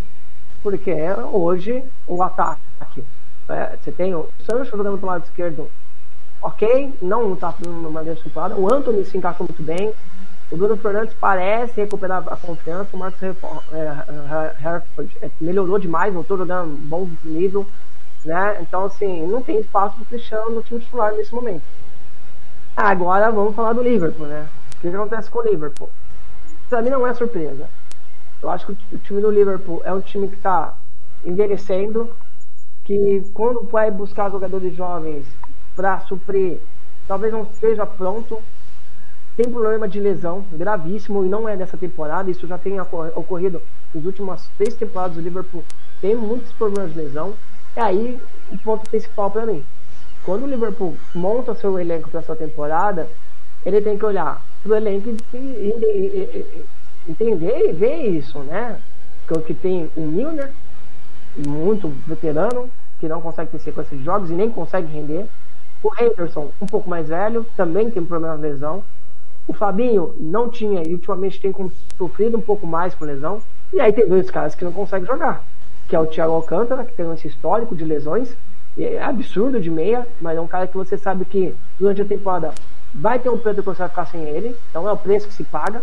Aí você traz para ser o cara, e tanto é que foi no desespero que chegou no último dia, né, a janela, que é o Arthur, que não joga bola. O Arthur não conseguiu jogar na Europa nada não rendeu no Barça, não rendeu na Juventus e não vai render no Liverpool. Não vai, não tem mágica. Questão física, até questão de dinâmica. O Arthur eu acho ele bom tecnicamente, mas ele muito lento, principalmente para jogar uma Premier League. Então, eu, é, é o Robertson, né, pelo lado esquerdo, já não é mais, não vive boa, não faz boa temporada, tem perdido posição ali para os que tem jogado até mais que ele. Na frente, é, o Salah não vive uma boa temporada, Luiz Dias machucado, o Diogo Jota machucado. Então, assim, o, o Liverpool é, é, é, é, refém dessas lesões, mas eu acho que também passa muito do que foi montado, do elenco que foi planejado para essa temporada, um elenco envelhecido com, com histórico de lesões. Então, não me surpreende essa temporada é, péssima do Liverpool até aqui. Péssima, lógico, teve o 7 no Rangers, teve uma melhora, teve uma sequência de vitórias, mas ainda é muito longe do Liverpool que nas últimas temporadas se tornou protagonista no futebol inglês competindo com o City. Muito bem, tá aí Thiago Caetano falando tudo da Premier League. Vamos falar da Championship, a segunda divisão também. Você acompanha aqui na Rádio Futebol na Canela 2. Aliás, nessa sexta-feira vai ter Queen's Park Rangers e Birmingham. Sexta-feira, Vamos estar com a nossa co-irmã Rádio Sintonia Esportiva Jogo no Loftus Road. É, rodada 17, Swansea 2, Cardiff 0, Watford 4, Luton Town 0, Blackburn 2, Birmingham 1, Middlesbrough e Huddersfield 0 a 0, Millwall 2, West Bromwich 1, Queen's Park Rangers 2, Wigan 1, Reading 2, Bristol City 0, Rotterdam 2, Hull City 4, Sheffield United 2, Norwich 2, Stoke City 0, Coventry 2, Sunderland 2, Burnley 4, Blackpool 4, Preston North End 2. Queen's Park Rangers lidera, 30 pontos. Um jogo a menos. O Blackburn também tem 30. Burnley 29, Swansea 27, Sheffield United 26. O Millwall tem 26 também. Destaque aqui, o Blackburn tem 10 vitórias e 7 derrotas, não empatou nenhum jogo. Veja você como é, como é importante não empatar. Mesmo com sete derrotas em 17 jogos, o time é vice-líder com a mesma pontuação do líder. O Burnley tem oito empates e uma derrota. Oito empates e uma derrota apenas. Mas está atrás do Blackburn. Curioso isso, né, Caetano? E que campanha do Queen's Park Rangers. É, o que o PR fazendo grande campanha mesmo. E assim, o, o empate, Thiago, eu acho que você jogar para empatar Só se for assim, muito questão de circunstância, né? De um campeonato ali. É, e, e olhar para o adversário e entender. Mas eh, você jogar para empatar um jogo, né? Eu acho que tem que correr o risco até o fim, cara, porque você patina. O empate, ele. Eu lembro que teve um campeonato brasileiro, eu não vou lembrar que ano que foi. O Vasco tinha 20, teve 20 empates na temporada, no, no campeonato. Um turno de empate. Aí você vai olhar na tabela, tá mundo lá em 13 terceiro, 14 quarto. Porque o empate ele não te leva para lugar nenhum. Aí é só circunstância mesmo, né? Lógico que às vezes você empatar, a questão emocional é até melhor do que uma derrota. Mas ao longo de, uma, de um campeonato de pontos corridos tão longo como é, né? Esses campeonatos de 38 rodadas, o empate realmente ele acaba às vezes te deixando numa situação incômoda ali, nem para cima nem para baixo, né, Thiago? Sem dúvida nenhuma. Vamos seguindo agora. Vamos falar da Bundesliga, o campeonato alemão, claro, você acompanha aqui também na Rádio Futebol na Canela 2. Rodada 11, Hertha Berlim 2, Schalke 1. Bochum 2, União Berlim 1. Borussia Mönchengladbach 1, Eintracht Frankfurt 3. Augsburg e Leipzig 3 a 3. Borussia Dortmund 5, Stuttgart 0. Freiburg 2, Werder Bremen 0. Nós transmitimos Hoffenheim 0, Bayern de Munique 2. Bayer Leverkusen e Wolfsburg 2 a 2. E o mais fez 5 a 0 no Colônia. União Berlim 23 pontos, Bayern 22, Freiburg 21, Frankfurt 20, Dortmund 19 mais 18. Todos iriam a competições europeias. Lá embaixo, Stuttgart 8, Bochum 7 e o Schalke 04, 6 pontos ganhos. Dortmund tá chegando, o Dortmund tá chegando, não, desculpa. É, tá chegando o Bayern, Bayern meu caro Caetano. É, essa coisa que eu falei do, do Arsenal no, na Premier League serve por União Berlim, né, cara? É difícil você manter é, essa, esse nível, né, esse desempenho durante tanto tempo e ainda olhando para trás você vê o Bayern de Munique com todo o poder que tem dentro da Alemanha mas assim, o início de campeonato é empolgante, né? Tem ali, entre o primeiro e o quarto, se não me engano, o quarto colocado são 3, 4 pontos de diferença. O problema é que a gente sabe que na hora que o Bayern pegar essa ponta, dificilmente ele perde. O, o Dortmund, essa gangorra, é, e os outros times que estão ali na frente não vão conseguir sustentar isso aí por muito tempo. Então a tendência, Thiago, nas próximas rodadas, o, o Bayern já assumir essa liderança. O Bayern que também passa por um processo de transformação, principalmente na maneira de jogar, perdeu um cara é, de referência, que era o Lewandowski, e, e, e acho que foi o Marcelo Beckler mesmo que eu tava ouvindo falar que assim, o Bayern perdeu 50 gols, né? Numa temporada. E é, isso faz muita diferença. Tem alternado, mais jogadores têm feito, feito, feito gols, mas para você substituir o Bayern nos, nos últimos, na última década, é, o desenho do Bayern é muito parecido, né? Time de muita intensidade, sempre dois caras dando amplitude pelo lado, uma referência, três meias que perde, pressiona muito e que chega muito à frente, com desde o primeiro volante, então, aí tem alternância no Kinish, Gorexan, aí volta lá atrás tem outras referências, mas dois volantes muito técnicos, de muito bom passe, que chega sempre à frente para pisar na área. Então, assim, a estrutura do Bayern mudou. Houve uma ruptura ali nesse processo. Às vezes coloca alguém para jogar ali por dentro, para fazer essa função, mas aquele cara dava todo o time jogava tudo em função dele, o Bayern não tem mais. Então é uma ruptura de, de, um, de uma era é, com o Lewandowski, com o Mário Gomes e tantos outros que passaram ali na centavância da, do, do, do de Munique. 14h38, reta final, tá pessoal? O nono, nós vamos é, já já é, passar a régua nos outros clássicos. Hoje o futebol sul-americano e obviamente questões de Copa do Mundo começam a bombar e a gente encheu você de informação. Série B do alemão, Hamburgo 2, Magdeburg 3, jogo de campeões europeus, né? É, Heidenheim 3, Greuther Furt 1, Karlsruher 0, Fortuna Düsseldorf 2, Arminia Bielefeld 2, São Paulo 0, Eintracht Braunschweig Paderborn 0 a 0, 0 a 0 também para Nuremberg e Hannover. Regensburg 2, Sandalsen 1, Darmstadt e Rostenkiel 1 a 1 e o Hansa Rostock tomou em casa 2 a 0 do Kaiserslautern. Kaiserslautern. Darmstadt lidera 28, Paderborn 26, Hamburgo 25 pontos. Lá embaixo, Sandalsen, Arminia Bielefeld e Greuther Furt. Impressionante. Arminia Bielefeld e Greuther Furt estavam na primeira divisão ano passado e aí a situação terrível de ambos realmente não anda fácil a vida dos dois. Campeonato francês, rodada 12. Lille 4, Monaco 3 no clássico da rodada. Nice Nantes 1 a 1, Clermont Foot 1, Brest 3, Rennes 2, Auxerre 1, Toulouse e Strasbourg 2 a 2, Troyes e Lorient 2 a 2, Angers 1, Rennes 2, Marseille 0, Lens 1, outro clássico da rodada. Mais um clássico, Montpellier 1, Lyon 2. E o Ajaccio tomou 3 a 0 do PSG, que lidera 32 pontos, invicto. O Lens é o vice-líder, 27. Lorient, 27. Rennes, 24. Marseille, 23. Que campanha do Lens mais uma vez, né, Caetano? Ano passado também foi um baita campanha. Grande campanha, né, Thiago? E é entender os processos, né? Entender. É, eu tava, como tenho conversado com alguns amigos assim, nada é por acaso no futebol, né, Thiago? Então deve ter alguns é, gestores ali que estão fazendo um trabalho para trazer essa, essa performance do time. Como diria Sandy Júnior, né? Nada é por acaso e não precisa ter razão. Ah, grande Sandy Júnior. Eu? Né? Você tá pensando o quê? Campeonato Escocês, rodada 12. Ah, Thiago. Pois não. rapidinho, só pra. É, você volta sempre com uma música do intervalo, né? Sim.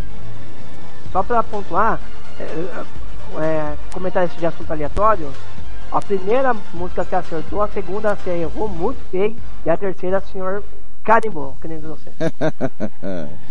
Rodada 12 do, da Premiership escocesa, que o Marnock 1, Roscout 0. Motherwell 1, Aberdeen 2. O Rangers tropeçou de novo. 1 a 1 com Livingston em casa, hein? Samihan 2, Dundee United 1. No clássico nacional, Hearts 3, Celtic 4. Que jogo é esse? E Burnia 1, Sandionstone 2. Celtic 30, Rangers 26, Aberdeen 19. Samihan 19. O Iberne é quinto, Hearts é sétimo. O Dundee United deixou a lanterna pro Roscout. Que jogo, hein? Hearts e Celtic, o, o Hearts segue tentando desafiar os grandes, Caetano.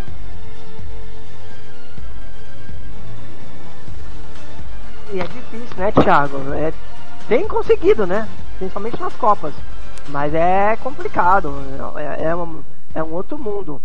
Quando consegue é, chegar próximo, vencer os clássicos, principalmente, vencer os jogos de competição direto, aí chegava lá na frente. Mas para constância de campeonato ainda é, é, é, como você falou, é tentando desafiar. Muito bem. Vamos para a Itália. Hoje o campeonato italiano tem Cremonese, Sampdoria, Sassuolo e Verona. A Roma perdeu o clássico pro Napoli 1 a 0. Atalanta 0, Lazio 2, Bolonha 2, Leti 0, Dinese 1, Torino 2. Eu acompanhei esse jogo pela manhã. Fiorentina 3, Internacional 4 no jogaço da rodada. Milan 4, Monza 1, Salernitana 1, Spezia 0 e na sexta-feira Juventus fez 4 a 0 no Empoli. Napoli 29, invicto. Milan 26, Lazio e Atalanta 24. Roma 22. Udinese perdeu fôlego, 21. Inter 21, Juventus 19, Torino 14. Lá embaixo, Verona, Cremonese e Sampdoria. O Thiago Caetano, que jogo tivemos, hein? Que vitória da Inter, capinou sentada para vencer a Fiorentina 4 a 3 e a Lazio é estranho, né? Perde, ganha, perde, ganha, jogos épicos, jogos ridículos, mas tá aí vivaço a Lazio também na disputa. Trazendo para o potencial do campeonato italiano, se tem um ano que é pro Napoli ser campeão é esse ano, né, Thiago?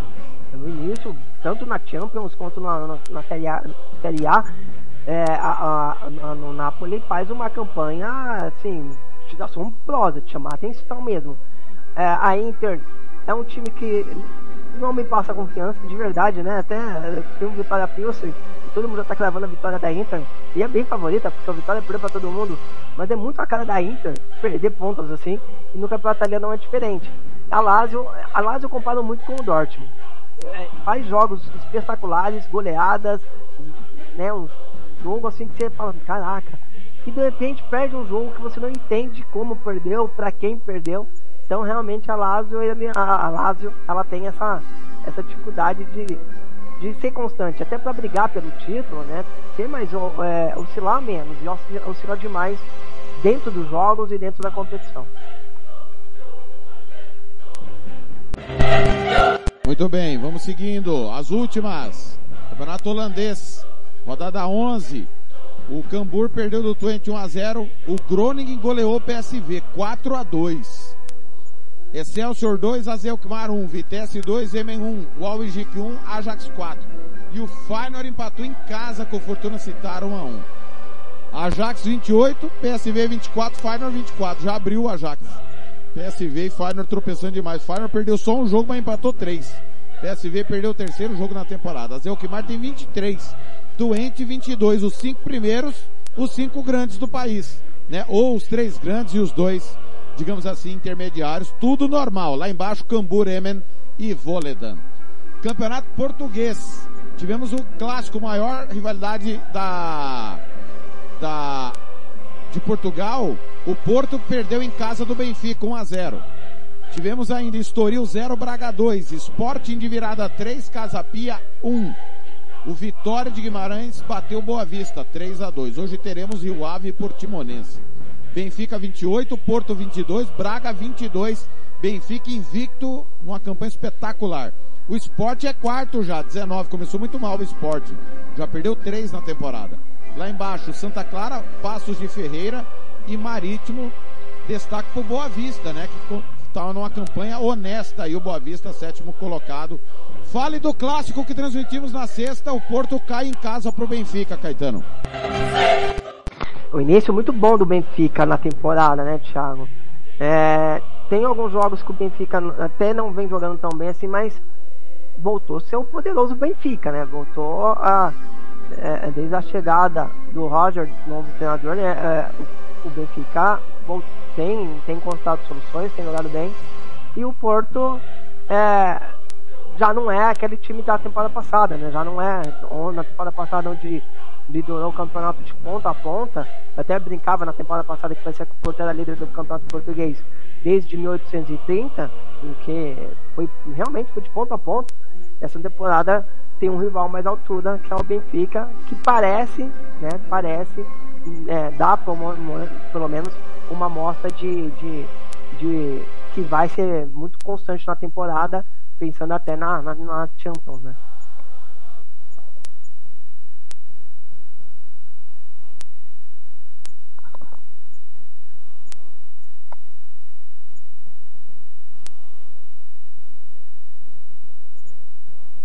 Tiago? Opa, tem que abrir o microfone, né, Tiago? Opa, obrigado, Caetano. É, vamos lá, os últimos placares antes do último intervalo. É, Sexta-feira, no Chipre, Olympiacos e Apollon 1 a 1 Na Croácia, o maior clássico do país, Hajduk Split e Dinamo 1 a 1 Tivemos pela Série C do Campeonato Inglês Ipswich 1, Derby County 0. Tivemos na Venezuela, Laguaira 1, Caracas 2, já tinha informado esse. É, sábado, na Dinamarca, Copenhague 1, Midland 1. Na Bulgária, Slavia Sofia 1, CSKA 1948, Sofia 1. Na Áustria, Salzburg Sturm Graz 0 a 0. O Caetano queria que você falasse, o Sturm está tentando polarizar com o Salzburg. Dois pontos de vantagem apenas para o Salzburg. O Sturm que foi vice-campeão ano passado, já está endurecendo de novo, Caetano. E não é fácil, né? A missão não é fácil, né, Thiago? O Salzburg é realmente o de papão e tem, tem conseguido ali competir. Mas é, é Thiago, é o que eu falo até dos outros times, vem falando, né? É complicado é manter né, essa sequência, manter esse nível, né? Nós tivemos ainda no sábado a clássico russo, Lokomotiv 1, Dinamo 3. Dinamo de Moscou. A situação do Lokomotiv é desesperadora, está na zona do rebaixamento. Cerro no Uruguai, segunda divisão, semifinal. Cerro empatou com o Rampla Júnior 0 a 0 Cerro está na final do campeonato da segunda divisão. No Chipre, Apoel Nicosia 1, AEK Larnaca 0. Na Turquia, clássico Fenerbahçe 1, Istambul Basaksehir 0. Na Bélgica, União Sangaloa e Bruges 2 a 2 O atual bicampeão Bruges e o vice-campeão União Sangaloa. É, nós tivemos ainda ah, no domingo, vamos pro domingão. Na Suíça, clássico Zurique 1, Grasshopper 4. Que situação do Zurique, atual campeão, está na zona do rebaixamento. No Marrocos, o Idá Casablanca 2, Raja Casablanca 1. Tivemos na Bélgica, o jogo foi abandonado. Tava 3 a 1 pro Standard Liège em cima do Anderlecht. Confusões interromperam a partida, lamentavelmente. Na Grécia, Panathinaikos 1, Ares 0. Na República Tcheca, o Slavia Praga goleou o Sparta Praga 4 a 0. No maior clássico do país, na Noruega, o Molde venceu o Rosenborg 2 a 1. O Molde já é campeão. É, na Romênia, Universidade Cluj 1, Cluj 2. Tivemos ainda. ah, Não, não tivemos mais nada. O resto já falamos. Algo a acrescentar nesses clássicos, Caetano? Não, só um molde mesmo na Noruega, né? Que realmente eh, virou o time a ser batido até nos clássicos, né? Tem vencido todos os clássicos. Parece muito um time, viu, Thiago, aqui da, da, da- do, do- do- de São Paulo, viu? Errou! Só para lembrar o senhor que antes do o, o título chegou mais cedo, né? A, a cinco, roda, cinco rodadas do final, o Molde ganhou o campeonato. Mas o bicampeão era o Bodoglint do, do Alcântara, você sabe, né? Sim, mas nessa temporada o molde nadou de braçada, né? Ah, no- lembrando os bons tempos de Solskjaer, né? O senhor tem muita saudade e vo- você queria ele no Liverpool no lugar do Klopp. Ô, ô, Caetano, você tá preparado aí, Caetano? Tá tudo pronto? Não sei pra quê, mas nasci pronto. Muito bem. Depois do intervalo, palpites da Champions, com o Thiago Caetano no último bloco nosso. É rapidinho.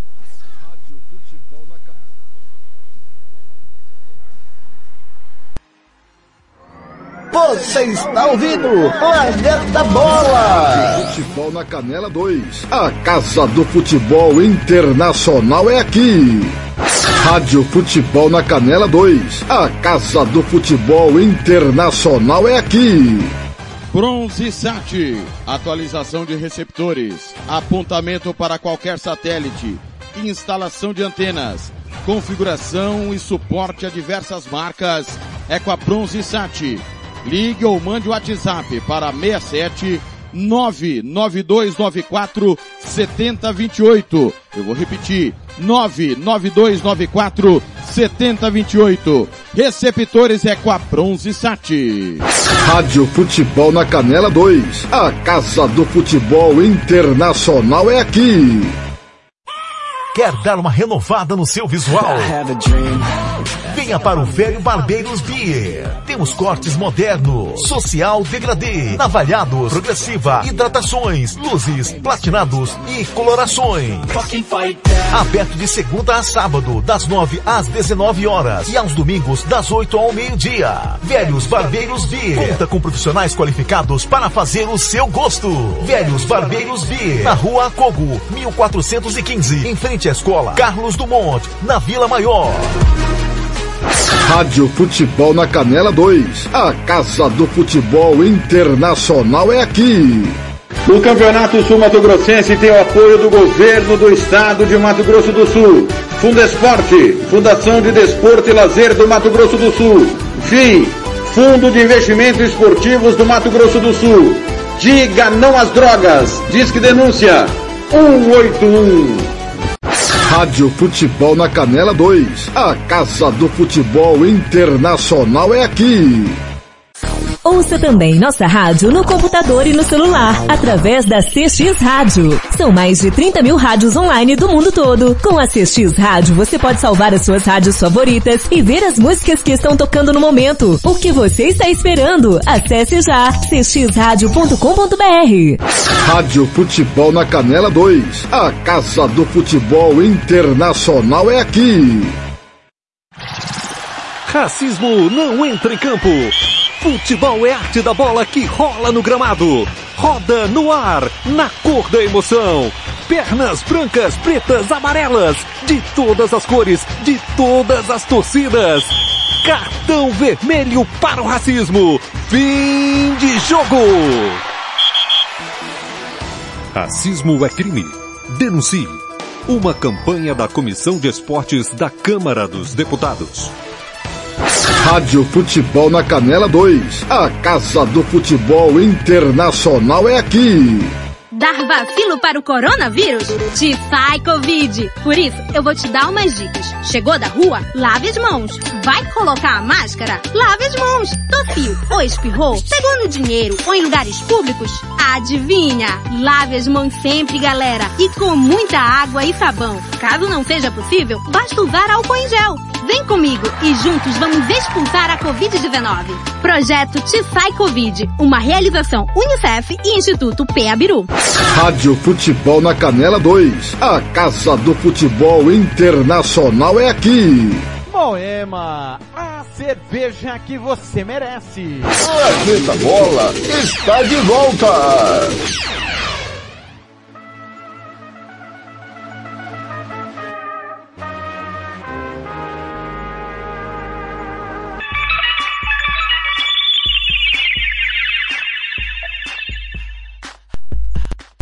Campo Grande, 14:55, 15:55 Brasília, Black Eyed Peas, My Humps.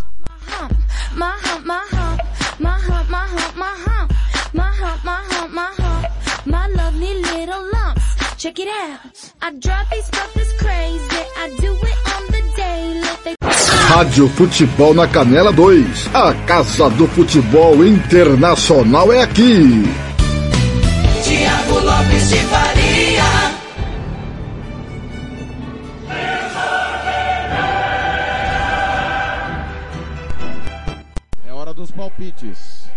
UEFA Champions League, quinta rodada.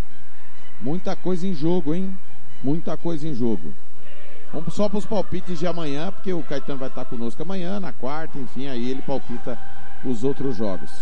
Caetano, amanhã tem Salzburg e Chelsea aqui na Rádio Futebol na Canela 2, duelo direto, confronto direto pela classificação. O Chelsea lidera 7 pontos, Salzburg tem 6, Milan e Dinamo Zagreb tem 4. E aí?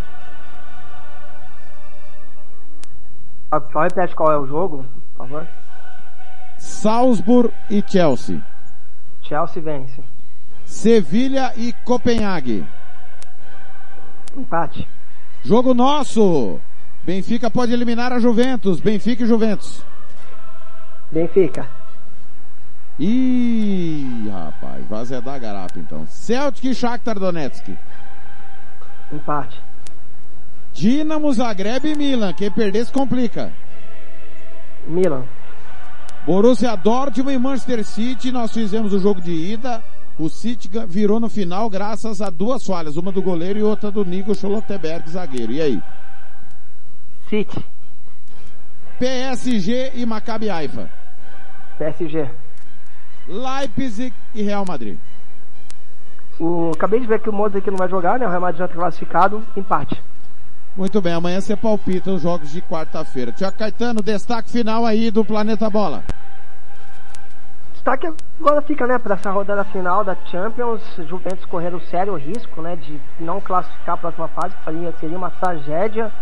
É, o Barcelona também, provavelmente ficando fora. Então, assim, são gigantes que vão caindo aí na Champions. Já projetando essa semana, meu destaque final fica para esses grandes jogos no meio de semana que a Rádio Futebol na Canela vai transmitir, Tiagão. Foi um prazer, Caetano. Até a próxima. Até amanhã, fica com Deus, uma excelente semana a todos. Quarta-feira vou me dar uma de intrometido, vou entrar também, viu? Já tô avisando, que me barre, que, que mande me prender. Fechado, combinado. Valeu, galera. Hoje tem NFL à noite. Hoje não tem futebol internacional aqui, mas tem NFL à noite. New England Patriots e Chicago Bears, 9 h 15 da noite, horário de Brasília. Amanhã tem o UEFA Champions League. Última de hoje, Kenny Rogers. With